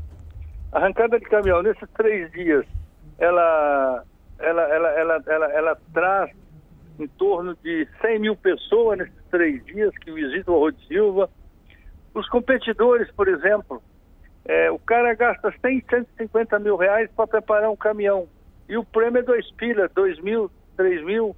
Quer dizer, então é um, é um evento mesmo que quem vem para competir, ele vem por paixão a esse tipo de esporte, né? E eu tenho uma equipe maravilhosa. Eu tenho um secretário de obra formidável, que ele já está um, mais ou menos 10 a 15 dias com toda a sua equipe lá no Parque da Arrancada, é, cercando, fazendo a segurança, da, da, da, da, pista ali de, de, de, corrida, né? Então eu vou dizer para ti, é, a gente não faz nada sozinho. Mas quando se tem uma equipe e deixa o pessoal trabalhar, ele, ele, ele sente valorizado e mostra aquilo que sabe fazer com muito amor e carinho. É por isso que eu digo, é, ninguém faz nada sozinho. É uma equipe de pessoas que faz, é obra, educação, é o turismo, né? A polícia militar ela está em peso, a, a civil, dizer, é, uma, é, uma, é um evento maravilhoso. Olha, eu vou te dizer para ti, quem vier no Balneário Rui do Silva esse fim de semana vai voltar sempre e vai trazer três, quatro, porque olha, é, é, emocionante, é muito bonito.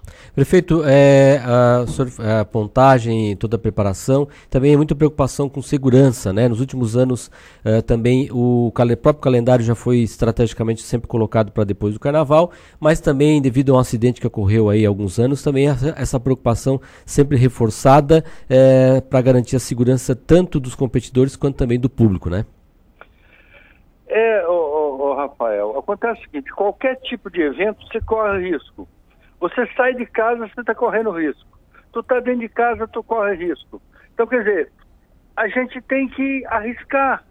A segurança é, nesse ano, ela está melhor do que o ano passado. A gente vai se aperfeiçoando, mas qualquer tipo de imprevisto que acontecer é natural. Todo tipo de esporte, todo tipo de evento, o, a gente tem que contar com o inevitável, né? Mas vamos torcer, vamos pedir a Deus para dar tudo certo. Eu já mandei lá um, um zap zap para São Pedro ajudar a gente, não mandar muita água aqui para baixo. que se chover atrapalha, né? Mas pelo que eu estou sentindo, nós vamos ter um tempo muito bonito e vamos fazer um, a quarta arrancada da minha gestão que vai ser e vai ficar na história. Eu estou deixando o mandato, mas vou deixar essa marca aí. A arrancada de caminhão que começou há 30 anos atrás, ela não parou. E hoje eu estou na quarta.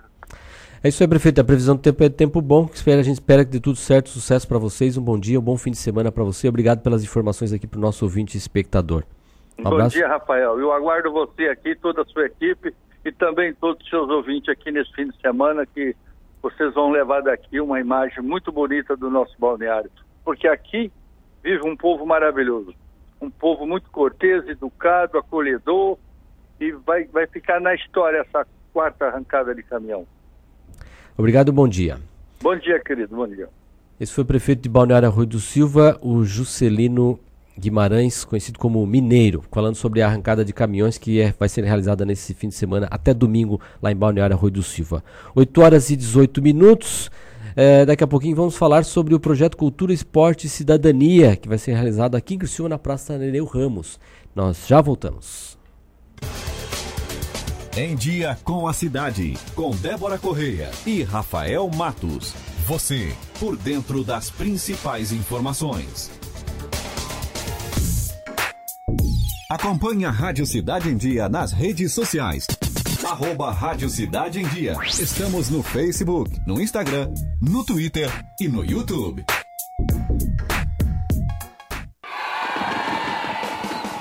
A Unesc é nota máxima no MEC.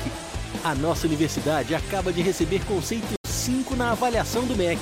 Mais uma conquista que enche de orgulho toda a comunidade do sul de Santa Catarina. Graduação, pós-graduação e extensão, concursos presenciais e à distância. Escolha o seu e seja um aluno 5 estrelas. Descubra a diferença de estudar na Unesc. Unesc, a nossa universidade. Dicas para a segurança no verão. Corpo de Bombeiros Militar de Santa Catarina. Previna-se, não seja mais uma vítima. Não ande nos costões, você pode escorregar e cair no mar. Se você ingeriu bebida alcoólica ou fez uma refeição recente, aproveite a faixa de areia. Nos postos de guarda-vidas, pulseirinhas de identificação é só pedir ao chegar na praia. Se você foi queimado por água viva, temos nos nossos postos guarda-vidas vinagre. Nos procure. Em caso de emergência, ligue 193. ZYN 553. Rádio Cidade em Dia. Conteúdo conectado com a sua vida. Amor, não fique preocupado. Mas hoje à noite eu sonhei com o meu ex. Papai, eu tenho dois namorados. Estou pensando em ampliar pra Querida, me desculpe a franqueza, mas acho que você engordou. Vovó, aquela sua sobremesa é muito ruim, foi por isso que sobrou. Aquele seu perfume que eu adoro, hum, lembra minha primeira namorada. Aquela sua camisa autografada do Brasil não sumiu, eu dei pro filho da empregada. Uso seu batom e seus vestidos sempre que você está dormindo. A cada dez vezes que a gente namora, em oito delas acabo fingindo. Tem muitas coisas que a sua família não precisa saber. Mas se você é doador de órgãos, isso você tem que informar. Seja um doador, avise sua família. Uma campanha da APAR. Uma campanha Grupo Catarinense de Rádios. A Time Marketing Digital tem o que o seu negócio precisa: criatividade e inovação para suas redes sociais. Vem com a Time e faça o seu negócio crescer. Entre em contato através do nosso WhatsApp 4899114 0193. Oi, pessoal. Eu sou a Tereza Carneiro de segunda a sexta-feira eu estou junto com a Emanuela Justino no programa Casa é Sua, das duas às cinco da tarde. Levamos até você muita informação, música e entretenimento. Então fica ligadinho na 89.1 FM e se inscreva no nosso canal no youtube.com barra Rádio Cidade em Dia para conferir todos os nossos conteúdos. Além, é claro, de acompanhar as nossas redes sociais, arroba Rádio Cidade em Dia no Facebook, Instagram e Twitter. Rádio Cidade em Dia, conteúdo de qualidade no ar e na palma da sua mão. Em Dia com a Cidade, com Rafael Matos. Você por dentro das principais informações. 8 horas e 22 minutos, 21 graus a temperatura em Criciúma. É, você nos acompanha aqui pela Rádio Cidade em Dia no 89.1 FM também em nossas redes sociais no arroba Rádio Cidade em Dia. Em um mês, quase duas mil medidas protetivas foram distribuídas para mulheres em Santa Catarina.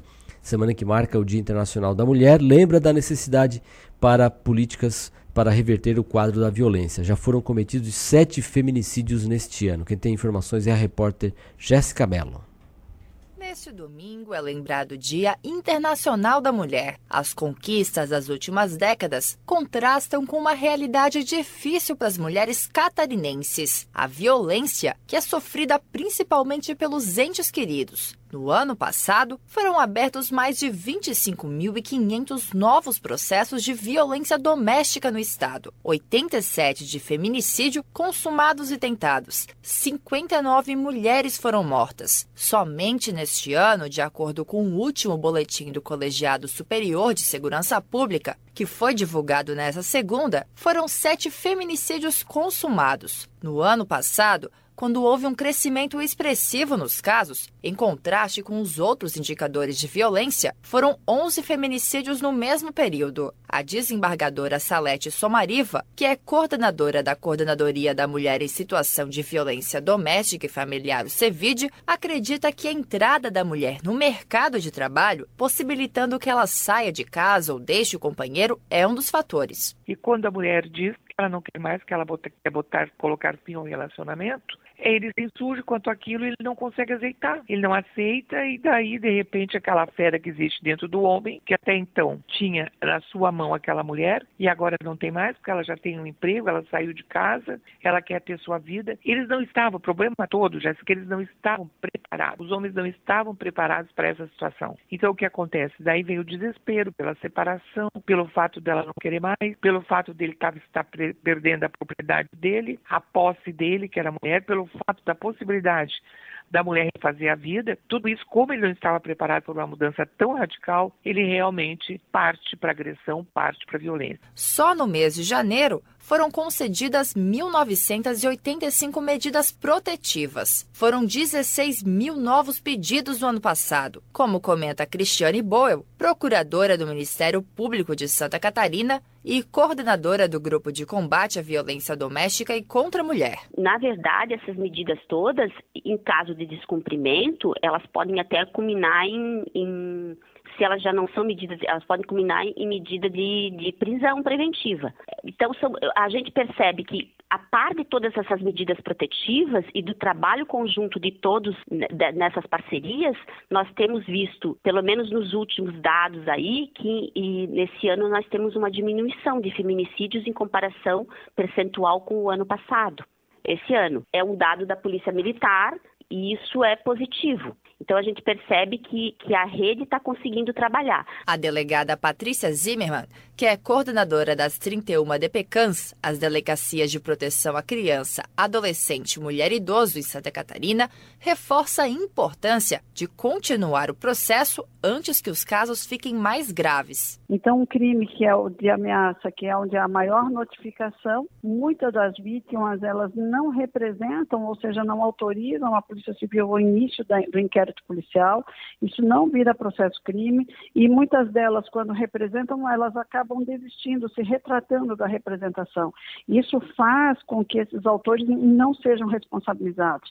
Todos esses casos de feminicídio que têm acontecido, nós temos estudados um a um e há sempre um relato, se não um, um boletim de ocorrência ou um relato de uma violência anterior. E essa violência, na grande maioria das vezes, é ameaça. Então, a gente fala muito forte da necessidade da intervenção do Estado já na primeira forma de violência, que, que começa a ser a violência psicológica. Zimmermann lembra que entre as iniciativas catarinenses está o programa Polícia Civil por Elas, programa de apoio e proteção às mulheres vítimas de violência doméstica e familiar. Ele é estruturado em quatro eixos básicos, que é a atenção às mulheres vítimas de violência, os grupos reflexivos para homens autores de violência, onde a gente discute com esses homens autores buscando uma nova perspectiva de vida, o grupo de adolescentes nas escolas, onde há discussão com os alunos da oitava e nona série do ensino fundamental, parceria com a Secretaria de Educação e a capacitação permanente dos policiais civis. Então, são eixos muito fortes, um programa muito bem estruturado e que tem dado resultado positivo aqui em Santa Catarina. Denúncias podem ser feitas pelo Disque 100 ou Disque 180, que são canais abertos pelo governo federal, ou pelo 190 para a Polícia Militar. De Florianópolis, repórter Jéssica Mello. Obrigado a Jéssica. E a primeira edição do projeto Cultura, Esporte e Cidadania de 2020 vai acontecer neste sábado na Praça Nereu Ramos, em Criciúma. E a gente conversa sobre isso agora com o diretor cultural da Fundação Cultural de Criciúma, o Evandro Premoli. Bom dia, Evandro. Oi, Rafael. Bom dia. Bom dia, ouvintes da Rádio Cidade em Dia. Bom, Evandro, o que, que está programado aí para esta ação do projeto Cultura, Esporte e Cidadania para esse sábado? Então, Rafael, a partir de amanhã, durante todos os sábados, no ano de 2020, nós estaremos é, na Praça Nereu Ramos com o projeto Cultura, Esporte e Cidadania. Esse projeto é um projeto uh, que foi pensado com carinho por nós aqui da Fundação Cultural de Criciúma, juntamente com o governo do município. E a intenção maior é levar é, o que o nome do, do projeto diz, que seria o esporte, a cultura e a cidadania para toda a população de Criciúma. É, ele é realizado todos os sábados, é, uh, independente de se nós tivermos sábado mais, programação com comércio aberto à tarde. Isso a partir de, de amanhã até o final do ano, sempre nos sábados é, vai estar presente lá essa programação. Isso, Rafael. Sempre aos sábados, das nove da manhã ao meio-dia. É, a intenção é colocar os projetos da Fundação Cultural na praça, né? A Praça uh, Nereu Ramos, ela é um, ela é um, um canal é, grandioso, né? Por, a cada sábado, em média, passam de 20 a 30 mil pessoas pela praça. Pessoas de Criciúma, cidadãos de Criciúma, e também da região, né? Que usam esse espaço, que vem a Criciúma para as compras, ou enfim, se divertir um pouco na praça. Então nós não podemos perder esse, esse, esse local e nós temos que estar presente cada vez mais nessa nesse ponto estratégico de Criciúma. O que, que nós vamos levar, Rafael, para a praça? Nós temos um projeto bem legal, que é o Galeria Vai à Praça.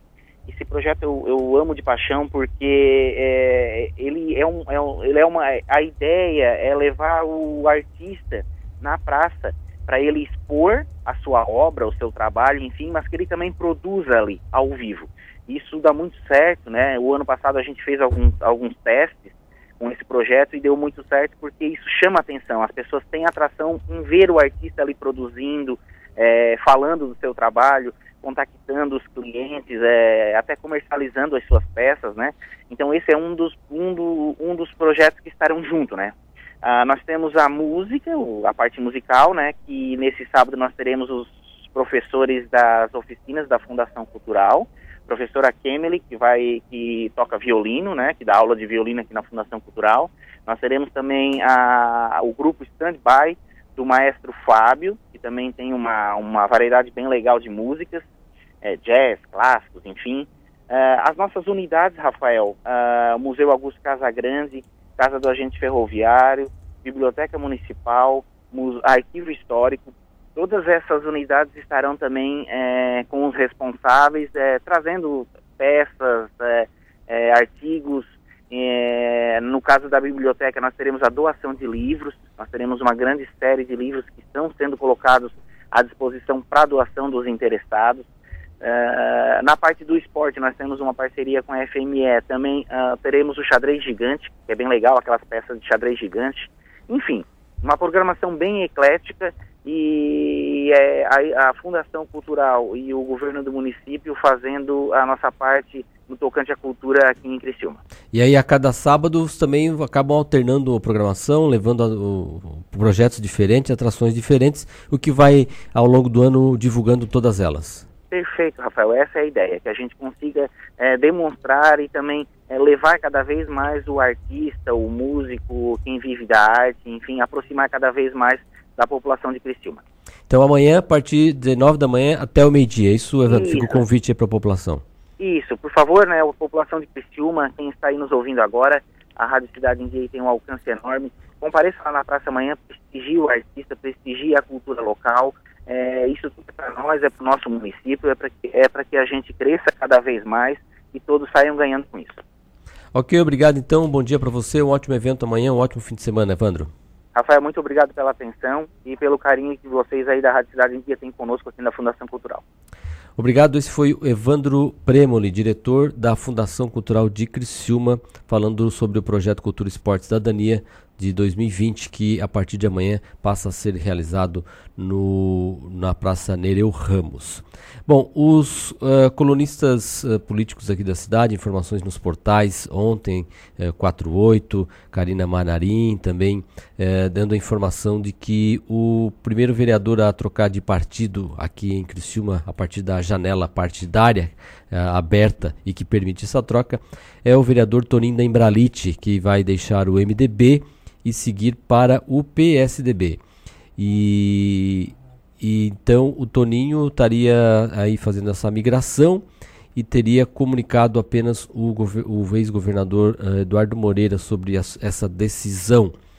É, então, e seria então o primeiro vereador a mudar. A gente tentou contato com o Toninho uh, da Embralite para conversar com ele sobre essa mudança, uh, mas os contatos não tivemos aí sucesso com esses contatos a respeito dele. Toninho haveria, havia comunicado então o Eduardo Moreira que os motivos que o levaram a sair do MDB e ingressar uh, no PSDB.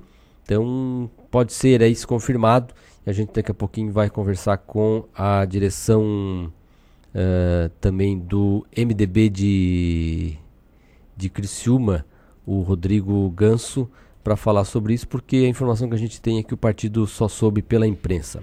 Mas 8 horas e 33 minutos, o Judiciário de Santa Catarina contribui para a estruturação dos órgãos públicos e entidades sociais. Quem tem essas informações novamente com a gente aqui é o Marcelo Fernandes Correia. Bom dia novamente, Marcelo. O Poder Judiciário de Santa Catarina realizou 205 doações ou transferências de bens imóveis inservíveis em 2019 para entidades públicas estaduais e municipais, além de instituições assistenciais. Isso representa média superior a uma doação a cada dois dias. Além de colaborar para a estruturação de delegacias, presídios, hospitais, escolas e centros de recuperação, entre outras unidades públicas ou sociais, o Tribunal de Justiça passou a economizar 500 mil reais por ano com a dispensa de quatro galpões que armazenavam equipamentos de informática, mobiliário e eletrodomésticos. Para participar das alienações, a entidade ou instituição deve realizar um credenciamento na Diretoria de Material e Patrimônio do TJ. Com a digitalização dos processos, dezenas de armários perderam a utilidade. O mesmo acontece com o mobiliário com mais de 10 anos de uso e com o material de informática que a cada 5 anos precisa ser atualizado.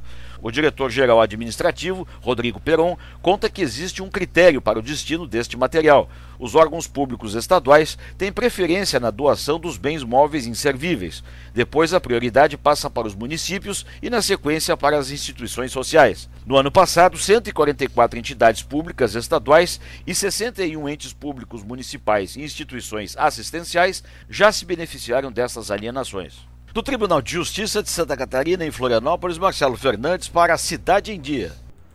Obrigado ao Marcelo e o Complexo Esportivo, 8 horas e 35 minutos. O Complexo Esportivo do Caravate Futebol Clube vai ganhar uma sede recreativa ainda neste ano de 2020, quando o clube completa o seu cinquentenário. O governo, o município de Nova Veneza, entregou uma ordem de serviço para a construção desta edificação que vai ter 208 metros quadrados e vai contar com um salão recreativo, sala de jogos, deck, cantina, cozinha, banheiros com acessibilidade e área de serviço. O investimento é de mais de 60, 160 mil reais, provenientes de uma emenda parlamentar do deputado uh, do então deputado estadual Ricardo Guide, agora o Guide já é deputado federal, fez essa emenda em 2017 e também vai ter uma contrapartida da Prefeitura de Nova Veneza. 8 horas e 36 minutos. A Justiça Eleitoral Catarinense já se prepara para as eleições municipais deste ano. Quem tem informações é a repórter Patrícia Gomes. Servidores dos cartórios eleitorais de todo o estado participam do evento Prepara 2020, organizado pelo Tribunal Regional Eleitoral de Santa Catarina. O encontro, que ocorre nesta quinta e sexta aqui em Florianópolis, inicia uma série de preparativos da Justiça Eleitoral Catarinense para este ano de eleições municipais e já está programado para a partir de maio uma série de eventos voltados a partidos e candidatos. O diretor da Escola Judiciária Eleitoral, o juiz Wilson Pereira Júnior, antecipa que o fim das coligações, a divisão do fundo partidário com as candidatas mulheres, que devem representar 30% das candidaturas de cada sigla serão assuntos esclarecidos. A partir do dia 8 de maio, nós estaremos percorrendo praticamente todas as regiões do estado, nós separaremos o estado em 13 polos, conversando com mulheres, com homens que tenham interesse em se candidatar para que as eleições fiquem mais fáceis, para que toda a população, de uma forma muito geral mesmo, possa querer se interessar em ser candidato. Aonde nós estamos levando conhecimento, principalmente a candidatura feminina, a captação de recursos, a prestação de contas e, evidentemente, sempre vai entrar a questão da propaganda política e aí vai entrar na informação ou na desinformação, a fake news sendo trabalhada de forma contrária através da informação. Atuar contra as fake news usando inclusive as próprias redes sociais, por onde essas notícias falsas começam a circular e ganham força, é uma das estratégias da Justiça Eleitoral Catarinense neste ano para garantir a segurança das informações nessas eleições. O diretor da Escola Judiciária Eleitoral explica que o encontro com servidores dos cartórios de todo o estado vai permitir essa preparação necessária para o contra-ataque a informações mentirosas e que colocam em dúvida a lisura do processo eleitoral. Nós teremos a questão da utilização pelos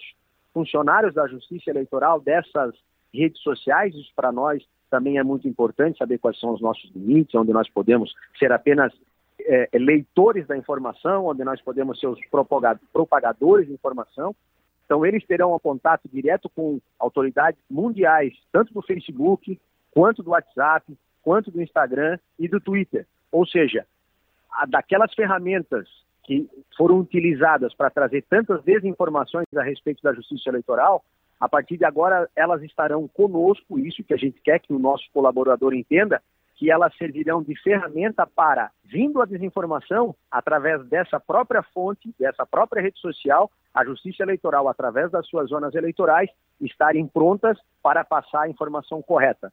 É a primeira vez na história da Justiça Eleitoral de Santa Catarina que nós conseguimos reunir as 99 zonas eleitorais e todos os nossos colaboradores aqui da nossa sede para que eles sejam encarados de frente é, com essas autoridades mundiais no que se refere às mídias sociais. De Florianópolis, Patrícia Gomes. 8 horas e 39 minutos e neste domingo nós vamos ter eleições suplementares aqui no município de Santa Catarina, é o município de Laurentino, com três candidatos que vão concorrer a este pleito para este mandato, eu dito mandato tampão, né? Vamos conferir as informações da Lene Junsec, que fala com a gente da Rádio uh, Difusora de Rio do Sul. Por oito meses, a cidade de Laurentino, no Alto Vale, vai ter um novo prefeito. Ele será escolhido no próximo domingo, quando ocorrem as eleições suplementares. A nova eleição acontece após a cassação dos mandatos do prefeito e vice-prefeito Gilberto Marque e Vitor Nardelli, em outubro do ano passado. Três chapas registraram candidaturas para concorrerem aos cargos de prefeito e vice-prefeito: Ademir Caetano e Marcelo Frena representando PSD, PTB e PP, Marcelo Tadeu Rocha e Agenor Ave, do MDP, e Salésio Nardelli e Marcelo Tonetti, do PSDB. O chefe de cartório da centésima segunda Zona Eleitoral, Carlos Alberto de Moraes, explica que a Justiça Eleitoral montará um posto de atendimento no próprio município. Nós da Justiça Eleitoral estaremos com um posto de atendimento lá na Escola Básica Tereza Cristina. Então, o próprio juiz eleitoral e os servidores do cartório, todos estarão presentes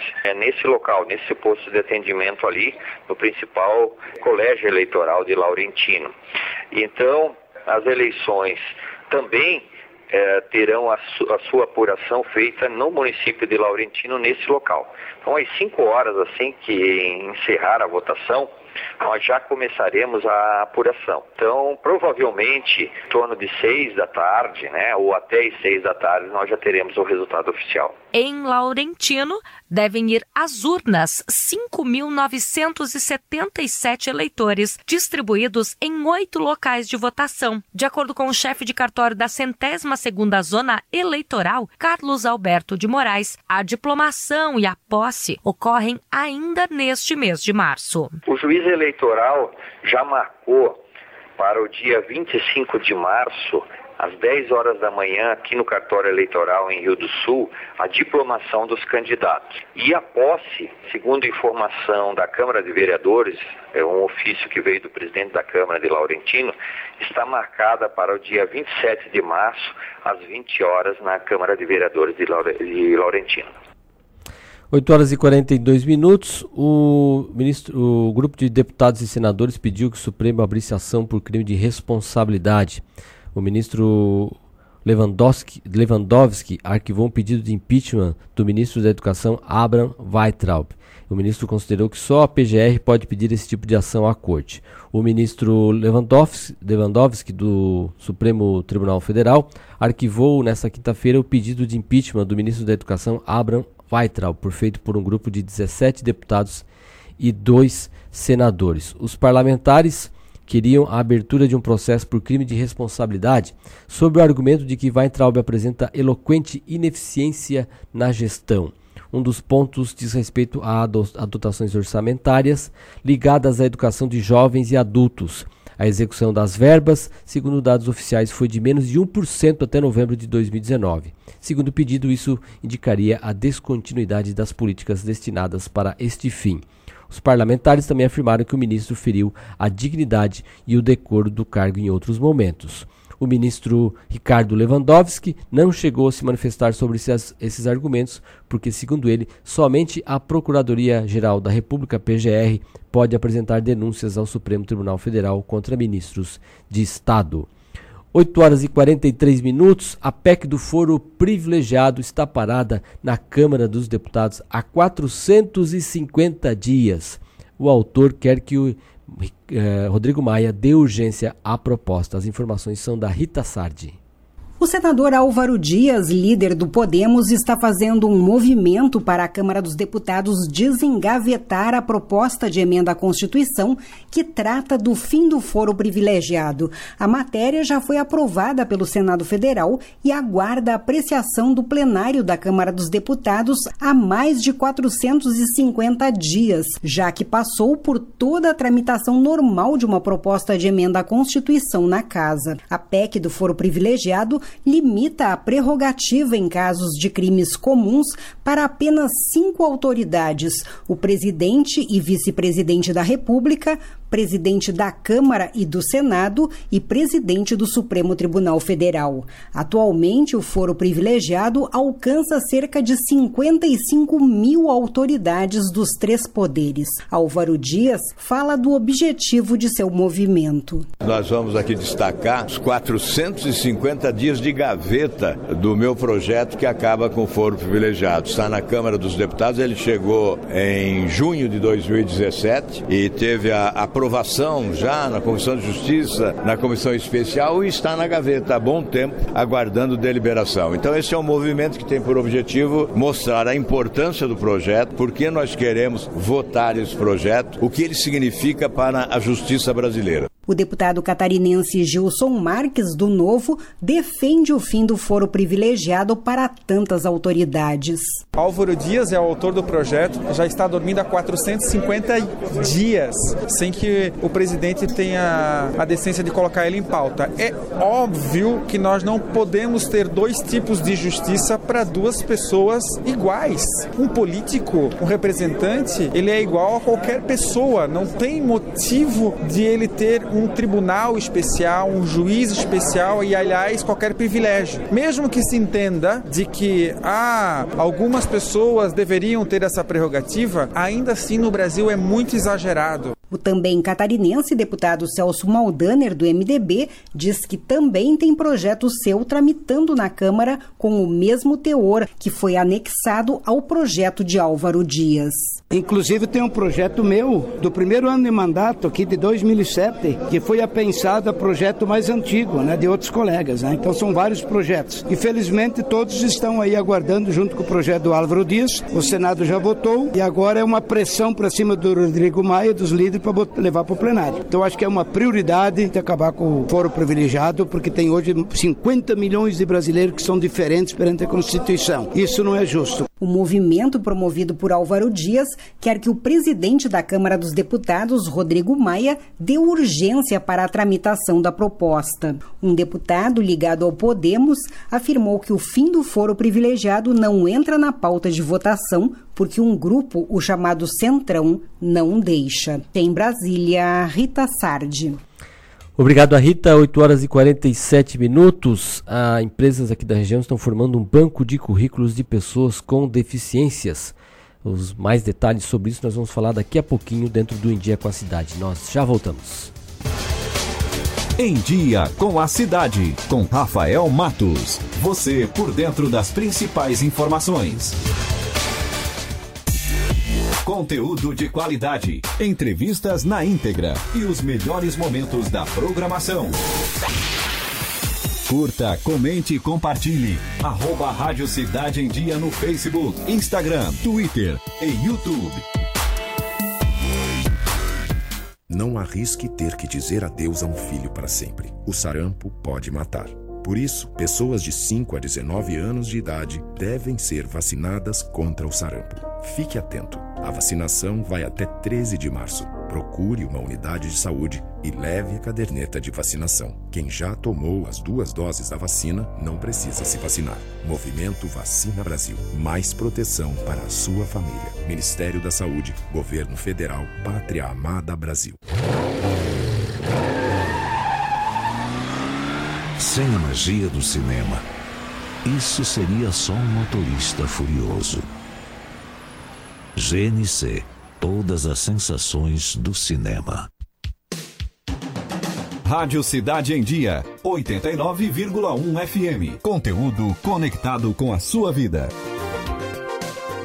Por uma cidade melhor. Você sabia que para produzir uma tonelada de papel é preciso 100 mil litros de água e 5 mil quilowatts de energia? E que para produzir a mesma quantidade de papel reciclado são usados apenas 2 mil litros de água e 50% dessa energia? A preservação do meio ambiente começa com pequenas atitudes diárias que fazem toda a diferença. Uma das mais importantes é a reciclagem do lixo. Faça sua parte. Cuide da sua cidade.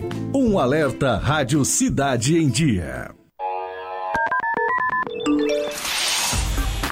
Marketing Digital tem o que o seu negócio precisa: criatividade e inovação para suas redes sociais. Vem com a Time e faça o seu negócio crescer. Entre em contato através do nosso WhatsApp 4899114 0193. Em Dia com a Cidade, com Rafael Matos. Você, por dentro das principais informações. Oferecimento: Unesc. Matrículas abertas. Formação e inovação para transformar o mundo.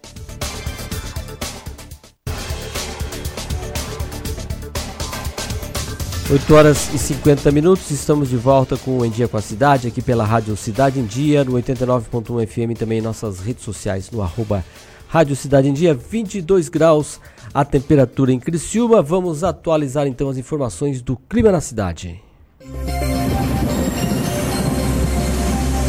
Clima na cidade. Tudo sobre o tempo.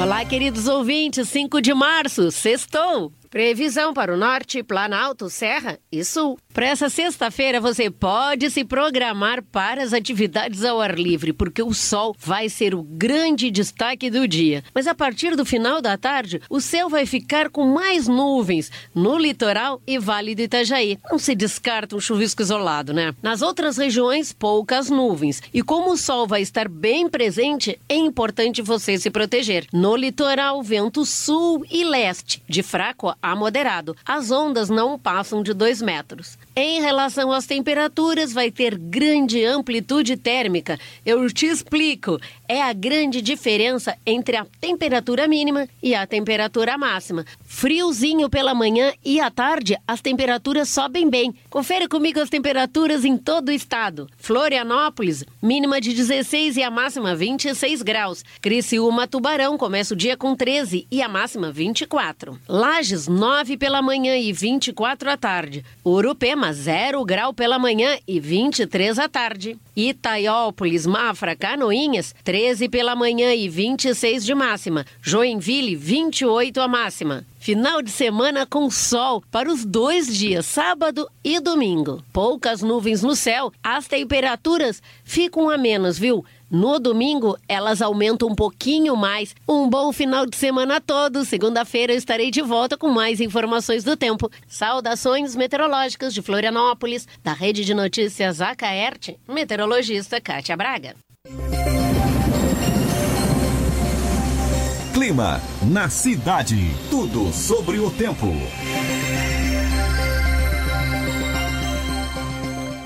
Oito horas e 52 minutos. Du duas empresas aqui da cidade estão formando um banco de currículos de pessoas com deficientes, a SATIC e a Shawwork.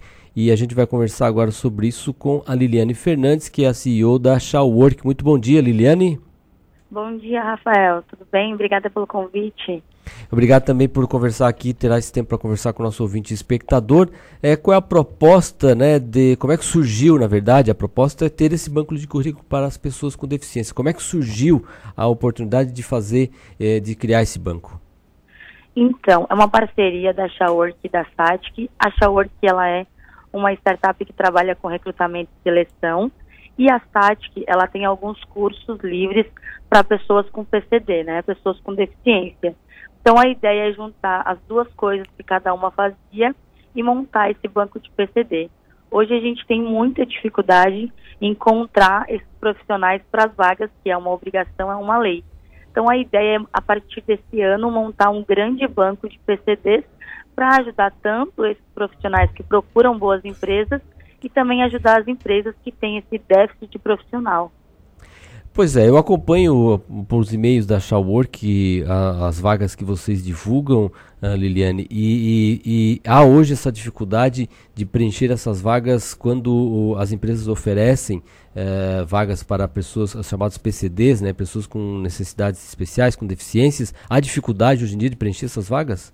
Muita, muita dificuldade, porque na verdade existem né, cotas ali. A gente, cada empresa tem um percentual de quantidade de colaboradores com deficiência que eles precisam ter. Então, a gente, inclusive, muitas empresas acabam uh, falando, né, devolvendo a lei, dizendo que não encontraram, que pesquisaram, eles divulgam em jornal as suas vagas para poder dizer, olha, eu fiz o meu máximo e não encontrei.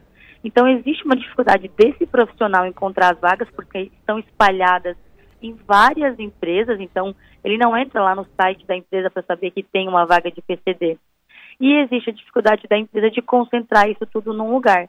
A ideia é exatamente essa, é coletar todas as vagas que nós temos na região, no banco da Shawwork, e coletar o máximo de profissionais durante, né, iniciando o sábado agora, para que as empresas encontrem num só lugar esses profissionais, para facilitar a vida dos dois mesmo. E essas vagas em geral são em, em, áreas específicas, são em áreas variadas, não tem nenhum setor assim com mais deficiência? Liliane, tem, vocês têm essa informação? A gente tem vagas na área, por exemplo, supermercado, né? Geralmente eles encontram, mas quando a gente vai para uma área mais administrativa, para o escritório, aí a gente tem um pouco mais de dificuldade, porque nem todos os profissionais com deficiência possuem formação. E daí eles acabam indo para vagas com menos conhecimento técnico, para arquivamento, mas porque eles precisam cumprir essa lei que já existe desde 2001. Mas essa área mais administrativa é onde a gente tem mais dificuldade para encontrar.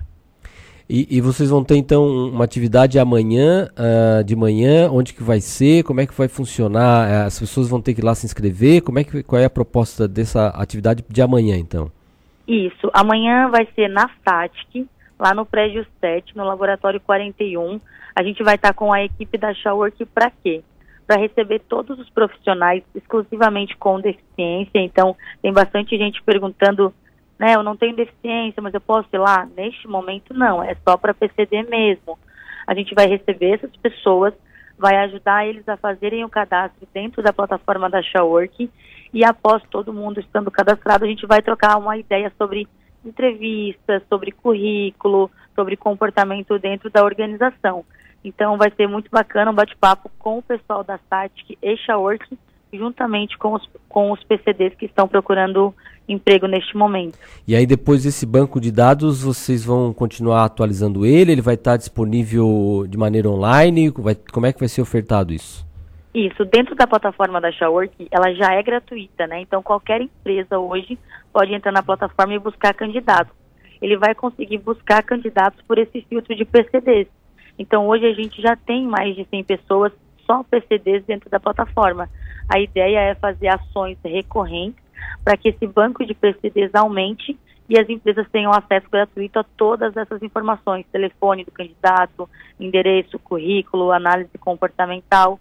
É uma ação beneficente mesmo para as empresas e para os candidatos.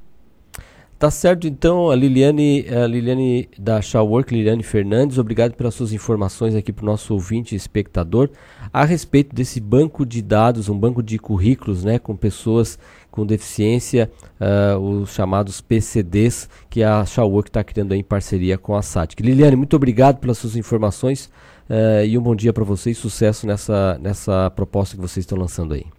Obrigada, Rafael, e a gente aguarda todo mundo amanhã lá na SATIC juntamente com a Shawork. Obrigada. Obrigado. Então, essa foi a Liliane Fernandes, CEO da Shawork, conversando com a gente sobre esta, esta proposta. 8 horas e 58 minutos. Uma despedida de solteira bem animada terminou com a noiva e as convidadas dentro de um chafariz na Praça do Contestado, no município de Porto União, que fica aqui no Planalto Norte catarinense. Um vídeo divulgado nas redes sociais viralizou e gerou polêmica, uma vez que algumas das madrinhas são funcionárias públicas e o local, local onde terminou a comemoração também é patrimônio público. As participantes da festa aparecem dentro da fonte de biquíni, roupões e com, taxas, com taças de champanhe. A comemoração, no entanto, dividiu a opinião da cidade. Alguns moradores se manifestaram dizendo que foi um ato de vandalismo Outros saíram em defesa das jovens, afirmando que elas não fizeram mal a ninguém, nem depredaram o patrimônio, só estavam se divertindo. Para a Prefeitura de Porto União, não houve vandalismo e as servidoras estavam fora do expediente, portanto, não houve nenhuma medida a ser tomada. 8 horas e 59 minutos, vamos com uma nova participação do nosso repórter Cidade. Repórter Cidade. A informação direto das ruas. E o Taylor Topanotti volta agora da, com informações da CDL e da programação do Sábado Mais, que vai ser realizada amanhã. É contigo, Taylor.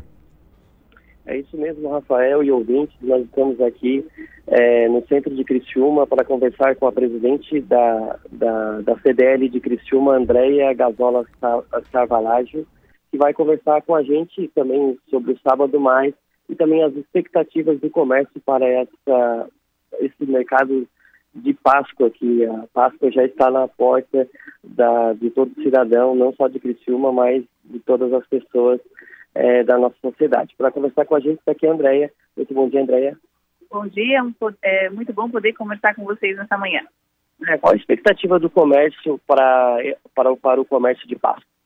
Olha, nossa expectativa é muito boa, né? Com, como sempre, as datas comemorativas, elas têm um grande incremento de venda para o comércio, né? Elas são significativas, né? Então, o, o, o, o lojista, por sua vez, ele se prepara, ele, ele compra um produto diferente para a época, né? no caso a Páscoa, aí a gente tem o supermercado, onde aumenta o número de procura por chocolate, enfim. Mas isso, todo um comércio se movimenta para atender esse cliente e as datas uh, ajudam a alavancar as vendas, né? Então a gente acredita que vai, a gente vai ter um aumento mais ou menos parecido com o que a gente vinha o ano passado, em torno de 5% de aumento, né?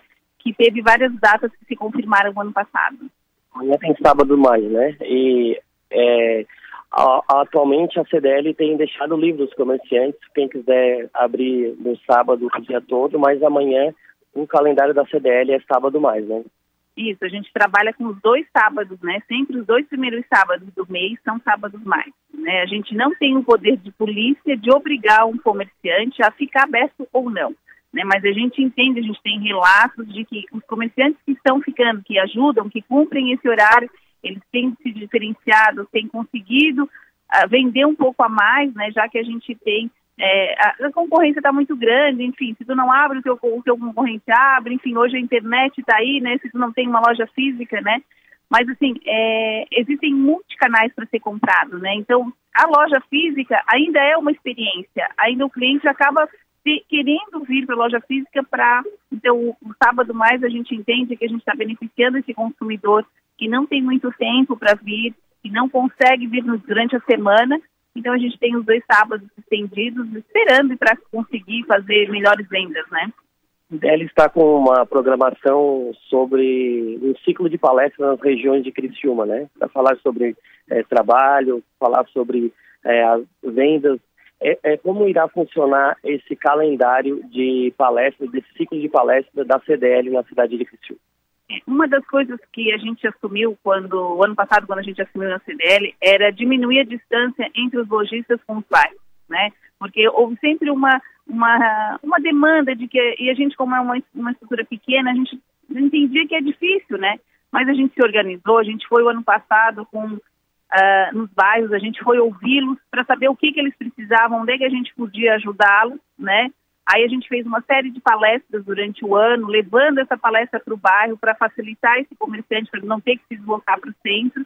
E foi muito legal. A gente teve grandes uh, eventos, eventos muito bons e, e a gente, o feedback do, desses, dessas lojas, desses bairros, realmente é muito importante. Então, esse ano, a partir do dia 16, do dia 16 ao dia 20, nós vamos fazer de novo uma maratona. Esse ano a gente mudou o horário, o ano passado a gente fez de manhã, porque achava que era interessante. A gente ouviu, esse, eles pediram para fazer à noite, então esse ano nós vamos fazer à noite, às sete horas da noite. Vamos passar em cinco bairros da cidade, né? A gente tentou juntar, né? Eu sei que é, a, o, o lojista pode olhar qual é o bairro que fica mais próximo desses locais e ele conseguir onde a gente vai estar mostrando tudo que foi feito ano passado, tudo que a gente está programando para esse ano, né, para tentar conversar com esse lojista, para que ele também se motive, para que ele também cresça e sempre ajudando, sempre nessa escuta, né, do que, que eles estão uh, precisando.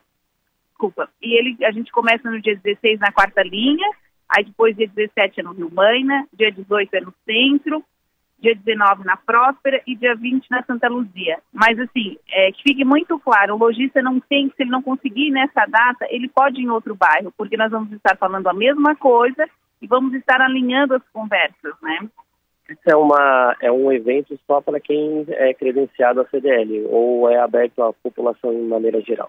Na verdade, não é a população, mas os lojistas, né? É, a gente, claro que a gente quer privilegiar o nosso associado, mas quem às vezes um lojista que não conhece o trabalho da CDL, que não, que queira conhecer, que queira conhecer os produtos, conhecer um pouco a gente, pode ir, vai ser muito bem-vindo, pode ir, pode é, ligar para a CDL, pode se inscrever, uh, ou chegar nesses lugares no nosso, no nosso site, no, nosso, na, no Instagram, na, nas nossas redes sociais está o calendário, né? A pessoa pode olhar o horário, às sete da noite, mas enfim, pode olhar e confirmar os lugares onde vão ser, onde vão acontecer esses encontros e ela pode ir, vai ser muito bem-vinda, né? Que, que a gente possa ter, ele entender um pouco do que a CDL faz para a gente melhorar cada vez mais o comércio de Criciúma e com isso de uma região a gente vai melhorando todo mundo, né?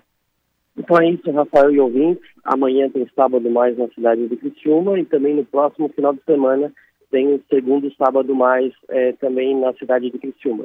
É, nós estamos é, aqui atentos a todas as informações e dentro de instante a gente volta durante a nossa programação de outro ponto da cidade e da nossa região. Para a Rádio Cidade, repórter Taylor Topanotti. Obrigado, Taylor, pela sua participação aqui dentro do quadro Repórter Cidade. Bom dia para você. Repórter Cidade. A informação direto das ruas. E o presidente de informação que está aqui no G1, o presidente Jair Bolsonaro deve jantar com o presidente dos Estados Unidos, Donald Trump, durante uma visita não oficial que o brasileiro vai fazer à Flórida neste fim de semana. O encontro deve ocorrer amanhã na residência de Trump em Mar-a-Lago, que fica na Flórida. Interlocutores do Planalto já haviam antecipado esta possibilidade, mas fontes em Washington confirmaram o encontro. A expectativa de que Trump e Bolsonaro assinem acordos na área militar, inclusive. O presidente brasileiro vai visitar a sede do Comando Militar do Sul dos Estados Unidos na viagem.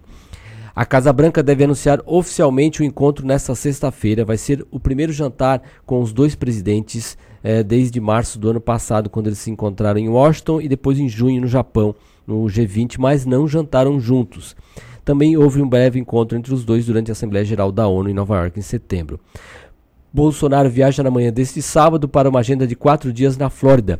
O encontro com Trump deve ocorrer ainda no primeiro dia de viagem. No dia seguinte, eh, ele vai visitar ao Comando Militar do Sul. Na segunda-feira, Bolsonaro participa do Seminário Empresarial Brasil-Estados Unidos e deve se encontrar com a comunidade brasileira na Flórida, em um auditório de Miami. No dia seguinte, ele participa da Conferência Internacional Brasil-Estados Unidos e visita a fábrica da Embraer antes de voltar ao Brasil. E a gente tem também a confirmação da assessoria do deputado federal Daniel Freitas de que ele vai fazer parte desta comitiva eh, e provavelmente vai tentar tratar nestas, nesses encontros e nessas viagens da vinda da Tesla para o Brasil. E é uma tentativa que está sendo feita uh, de trazer a fábrica de veículos elétricos, a Tesla, para o Brasil e também um lobby na tentativa de trazer para Santa Catarina e ainda mais, eh, se tudo der certo, aqui para o sul de, do, do estado. Então também está confirmado pela assessoria do deputado Daniel Freitas que ele vai fazer parte dessa comitiva que vai viajar aos Estados Unidos junto com o Bolsonaro. 9 horas e 7 minutos. Daqui a pouquinho tem o quadro O Momento Gourmet aqui no Em Dia com a Cidade. Então fica aí com a gente que nós já voltamos. Em Dia com a Cidade, com Rafael Matos. Você por dentro das principais informações. Curta, comente e compartilhe a Rádio Cidade em Dia no Instagram. Arroba Rádio Cidade em Dia. A Unesc é nota máxima no MEC. A nossa universidade acaba de receber conceito 5 na avaliação do MEC mais uma conquista que enche de orgulho toda a comunidade do sul de Santa Catarina. Graduação, pós-graduação e extensão, concursos presenciais e à distância. Escolha o seu e seja um aluno 5 estrelas. Descubra a diferença de estudar na Unesc. Unesc, a nossa universidade. As emissoras de rádio e TV de Santa Catarina reforçam e defendem a reforma da Previdência Estadual e nos municípios. O prazo final é 31 de julho em cumprimento à legislação e às alterações aprovadas no ano passado. Sem recursos, estados e municípios não terão como pagar inativos nem investir em saúde, educação e segurança. É hora de Santa Catarina estar ao lado deste novo Brasil. A reforma da Previdência é urgente. Esta é uma bandeira da Acaerte. ZYN 553, Rádio Cidade em Dia. Conteúdo conectado com a sua vida. A melhor forma de se evitar a dengue é combater os focos de acúmulo de água, locais propícios para a criação do mosquito transmissor da doença. Para isso, é importante não acumular águas em latas, pneus velhos, vasinhos de plantas, jarros de flores, garrafas, caixas d'água, tambores, lixeiras, entre outros. A prevenção é a única arma contra a doença. Faça sua parte e mantenha a cidade longe do mosquito da dengue. Uma campanha Grupo Catarinense de rádios. Olá, eu sou Beatriz Formansky e estou aqui na Rádio Cidade em Dia de segunda a sexta-feira no programa Atual. Aguardo vocês a partir das 19 horas com informação e conteúdo de qualidade para acompanhar as mudanças da sociedade. Então sintoniza aí no 89.1 FM e segue a gente no youtube.com barra Rádio Cidade em Dia para assistir todos os nossos conteúdos. Não esquece de acompanhar as nossas redes sociais, arroba Rádio Cidade em Dia no Instagram, Facebook e Twitter. Rádio Cidade em Dia, conteúdo de qualidade no ar e na palma da sua mão.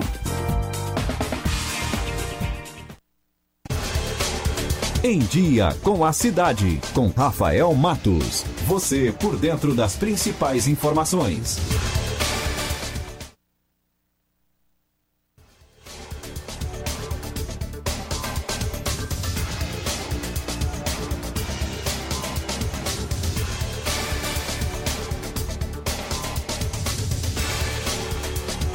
9 horas e 11 minutos, estamos de volta com o Dia com a Cidade, aqui pela Rádio Cidade em Dia, no 89.1 FM, também nossas redes sociais, no arroba Rádio Cidade em Dia, 23 graus a temperatura nessa sexta-feira, dia bom para curtir o fim de semana, a previsão de tempo dica aí que vamos ter um fim de semana muito bom também, e, e como a previsão tá boa, nada melhor do que a gente ter uma boa dica aqui no nosso Momento Gourmet.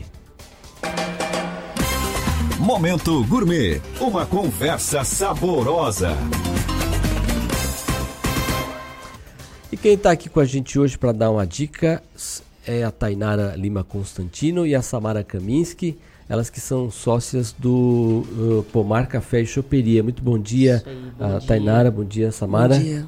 Tem ainda de sócio, tem o teu irmão, né? O, isso, é, é isso, meu irmão, Fabiano Constantino. O Fabiano Constantino. Isso. Bom, uh, Tainara e Samara, qual é a dica? Por que, que o pomar tem que ser uma dica, né? Uh, vamos lá, então. Primeiro, bom dia, bom né? Dia. Novamente. O tempo está propício para isso hoje. Tá um tempo gostoso, maravilhoso. Além de musiquinha ao vivo que a gente tem praticamente de terça a domingo todos os dias. Nós temos os nossos pratos, né, que são sucesso da casa, os nossos pratos servidos no, no risoto, no, no, no, panelão de ferro, risoto de alho poró com filé mignon. Temos a questão de porções também, brusquetas, os drinks especiais da noite, que é o nosso sucesso ali da casa. Além de ser um lugar que é de uma energia incrível, assim. Então é maravilhoso estar lá. O, o, Samara, o que é que costuma ser mais pedido pelos clientes? Qual é o prato de maior sucesso que vocês têm aí na O casa? maior sucesso é como ela falou, é o risoto de alho poró com medalhão de mignon, mas agora está em alta o chorizo de angus, né, é, né, Thay? Ele muito. é assado é, com sal de parrilha e é, pão de alho e creme de gorgonzola em cima. Ele é fantástico. Num, Muito bom. Num sábado de manhã, essa hora. ah, e e pra, é, na questão de, de acompanhamentos desses pratos, o que também, qual é a dica que vocês podem dar lá do Pomar? Nós, é, a gente trabalha toda a linha de entradas, pratos principais e porções, né? Você pode pedir. A questão às vezes é você, ah, tô sozinho, quero só uma entrada. Temos esses pratos também. A nossa casa é uma das casas que que mais tem uma, uma ampla diversidade com relação a pratos, né? Porque nós abrimos às 11h30 da manhã e ficamos até a meia-noite aberto. Então, os acompanhamentos, tem a, a questão de chopps, tem drinks, temos os drinks preparados na casa, chopps, cervejas, uma, uma variedade de cervejas.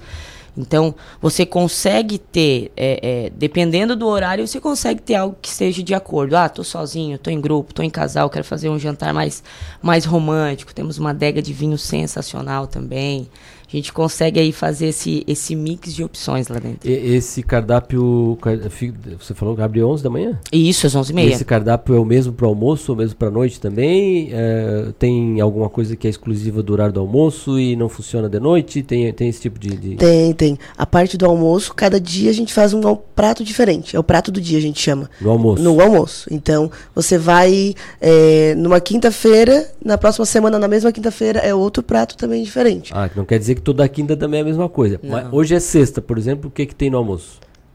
Hoje nós vamos ter o mini penne com camarão e brócolis ao molho de queijos. Que não foi igual a sexta passada. Exatamente. Além de uma Caesar salad e além também da nossa laminuta tradicional pomar e tudo preparado na hora.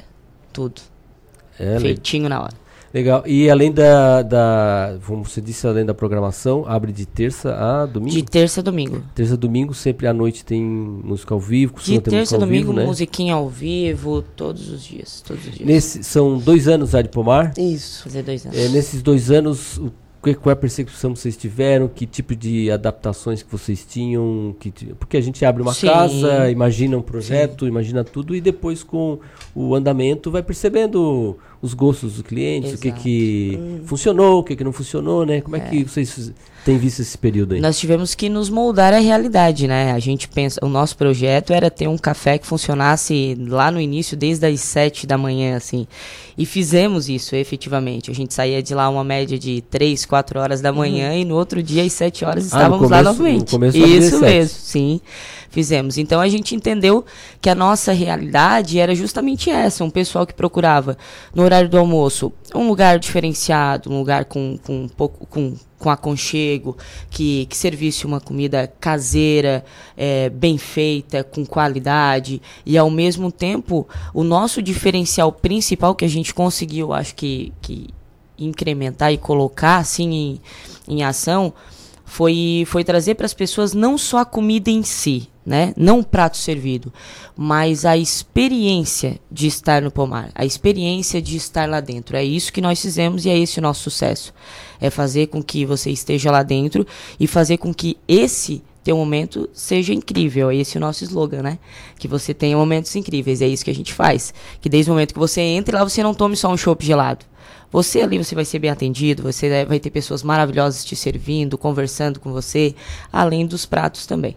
E é, então, e aí entre o almoço e a noite tem a, fica aberto o dia inteiro. Então também tem o café. O café. Isso. Que é outro cardápio. Qual é a dica do café? Bolinho de chuva, né? Frito Hoje na hora. Bolinho de chuva com doce de leite. É, é isso que é, que é o mais legal. É porque é, hoje nós. A gente consegue proporcionar isso. Você vai lá agora, é, no caso à tarde, né? Esse tempinho aí. A gente trabalha com vitrines, claro, mas Uh, mais de 50% do nosso cardápio são preparações na hora. O seu bolinho de chuva vai vir quentinho, preparadinho, na horinha, feito na nossa cozinha, massinha caseira, lá como era no tempo da avó, é, café de domingo. É isso que a gente faz. A gente resgata a, a, a essência de estar fazendo algo, de estar é, é apreciando algo. E para acompanhar o bolinho de chuva, qual é a dica também? Cappuccino especial pomar. É, que é a nossa especialidade. Ele vem na canequinha de esmaltada aquelas canequinhas mais antigas, ah, achocolatado, é, uma dose de espresso, leite vaporizado, chantilly e canela. Isso. Caneque, caneque esmaltado. O Heitor que tá nos ouvindo aí sabe do que, que eu tô falando, né, Heitor? Ah, o Heitor tá, tá, lá direto. É. Bom, eu quero, quero agradecer aqui a participação da Tainara e da Samara, né? E também uh, um abraço pro teu irmão, desculpe o nome do... Fabiano O Fabiano, que também é, é, um dos sócios proprietários, é, que vieram aqui dar pra gente dicas a respeito do pomar nessa sexta-feira aqui dentro do Momento Gourmet. Tudo a ver, né? tudo, tudo, tudo, a ver, tudo a ver. Tudo a ver. Samara, Tainara, muito obrigado pela muito participação obrigado. de vocês Obrigada. aqui, pelas dicas pro nosso ouvinte espectador. Um bom dia para vocês e sucesso. Bom dia, no... aguardamos Amém. vocês lá. Obrigada. Tá, joia. Obrigado, viu? Essas foram as dicas de hoje do Momento Gourmet. Momento Gourmet, uma conversa saborosa. 9 horas e 18 minutos. Eu fiz o que era para ser feito. Com essa frase simples, um menino de apenas 10 anos contou como salvou o irmão, um recém-nascido que estava engasgado com leite. Ele ficou com o bebê enquanto a mãe tomava banho. Foi quando percebeu que teria de agir rápido, já que o irmão estava com o lábio roxo e vomitando. Peguei, virei de cabeça para baixo e comecei a dar uns tapinhas. Diz o menino que usou os ensinamentos que teve meses antes do curso de bombeiro Mirim. E mais uma informação aqui: a senadora Elizabeth Warren desistiu nesta quinta-feira da sua pré-candidatura à presidência dos Estados Unidos. A informação foi publicada pelo portal CNN. A democrata ainda não declarou se vai apoiar alguns dos colegas que permanecem na disputa. Permanecem ainda o senador Bernie Sanders e o ex-vice-presidente Joe Biden. Warren se soma à lista dos desistentes: o empresário Tom Steyer, uh, o ex-prefeito de South Bend Pete Buttigieg, M. Klobuchar e mais recentemente também o bilionário Michael Bloomberg. Os três últimos manifestaram apoio ao Biden. Informação aqui também da Polícia Federal que deflagrou uma operação com o tráfico internacional de armas de fogo. De acordo com a PF, nove pessoas foram presas. A operação Gun Express cumpriu 72 mandatos, 62 de busca e apreensão e 10 de prisão preventiva nos estados do Paraná, Bahia, Rio Grande do Norte, São Paulo, Paraíba, Sergipe, Santa Catarina, Minas Gerais e Mato Grosso do Sul. A investigação teve início no primeiro semestre de 2018, quando a PF identificou que armas de fogo estariam sendo enviadas pelos correios, escondidas dentro de equipamentos de treino para artes marciais como aparadores de chute, luvas e caneleiras. A estimativa é de que o grupo enviou o transporte desde 2016 enviou e transportou desde 2016 mais de 300 armas de fogo. De acordo com a Polícia Federal, parte do pagamento das armas era feito por intermédio de empresas de fachada controladas por suspeitos da Bahia e do Rio Grande do Norte para dar aparência lícita aos repasses financeiros feitos pelo sistema de transferências bancárias. A PF informou ainda que vai indiciar 28 pessoas pela prática do crime de tráfico internacional de armas de fogo, lavagem de dinheiro e associação criminosa e falsidade ideológica. 9 horas e 21 minutos, o Facebook vai remover anúncios enganosos da campanha de Donald Trump. Sob um disfarce de censo, postagens levavam o usuário ao portal do Partido Republicano e a pedidos de informações pessoais e de doações. O comitê de campanha do Republicano publicou duas mil postagens pagas na segunda-feira e na terça-feira, pedindo aos usuários para responder a um suposto censo oficial do Distrito Congressional, mas a finalidade era arrecadar fundos. Em vez de ser direcionado ao Departamento do Censo do país, o usuário se deparava com pesquisa de opinião no portal de arrecadação de doações do Partido Republicano, que também solicitava informações pessoais. Essas, então o Facebook vai remover esses anúncios enganosos. 9 horas e 22 minutos, pressionado por investidores, o CEO do Twitter, Jack Dorsey, vai disse que pode desistir dos seus planos para passar seis meses em um sabático na África. Segundo ele, o plano era se mudar para a África para estudar de perto o cenário de fintechs e do uso de internet no continente. Entretanto, a ofensiva de um grupo de investidores mudou os planos do executivo. Uh, o fundo de investimentos Elliott recentemente comprou grande quantidade de ações do Twitter e quer que o Dorsey deixe o cargo que ocupa desde 2015. 9 horas e 22 minutos, o engenheiro empresário Anthony Lewandowski, personagem de uma disputa jurídica entre Uber e Google declarou falência ontem nos Estados Unidos. O pedido veio após a justiça obrigá-lo a pagar 176 milhões de dólares à Waymo, subsidiária de cargos autônomos da Alphabet, que também controla o Google. Lewandowski é considerado um gênio dos carros autônomos e foi um dos primeiros funcionários da Waymo. Ele tinha grande prestígio no Google, sendo inclusive próximo do até então CEO Larry Page. O engenheiro, o engenheiro deixou a Vime em 2016 e poucas semanas depois fundou sua startup, a Otto. Logo depois, a Otto foi comprada pelo Uber por cerca de 680 milhões de dólares e integrada à então iniciante unidade de carros autônomos da empresa. Essas algumas informações aqui para você, nosso ouvinte. Em 208.695 vagas. Este é o número de vagas temporárias que o IBGE vai abrir no concurso para a realização do Centro Demográfico 2020. São dois processos seletivos, um que vai contar recenseadores e outro para agentes censitários no caso dos recenseadores, como o salário é por produtividade, não vai dar para saber exatamente como vai ser o pagamento final, mas o IBGE disponibilizou um site no qual é possível fazer uma simulação. As inscrições começaram nesta quinta-feira e vão até o dia 24 de março para quem então tem interesse em atuar como uh, no Censo Demográfico 2020 do IBGE. 9 horas e 24 minutos. Um dado triste revelado pelo monitor da violência mesmo com a queda recorde de homicídios de mulheres, o Brasil teve uma alta de feminicídios, são os crimes de ódio motivados pela condição de gênero, em 2019. Foram 1.300 casos no ano passado, ou uma morte a cada 7 horas. A alta, que ocorre pelo segundo ano seguido, acontece na contramão da queda geral de homicídios. O monitor feito em parceria com o Núcleo de Estudos da Violência da USP e o Fórum Brasileiro de Segurança Pública traz um mapa dos feminicídios aí no estado e pode ser consultado então na internet. E com essa informação, então, nós vamos é, fechando a edição de hoje do Em Dia com a Cidade para você, agora 9 horas e 25 minutos. Nós voltamos na programação a na segunda-feira aqui com o Em Dia com a Cidade, a partir de seis, seis e meia da manhã. Muito obrigado por sua audiência, que é muito importante para nós. Na sequência vem o programa cotidiano com Eduardo Maciel, mas lembrando que eu volto amanhã no Estúdio Cidade a partir de 9 horas da manhã. Essa vida é cheia de obstáculos e oportunidades, tem gente que fica com os obstáculos e outras com as oportunidades. E eu agradeço a oportunidade de poder acordar todos os dias para estar aqui com vocês. Até amanhã no Estúdio Cidade. Tchau.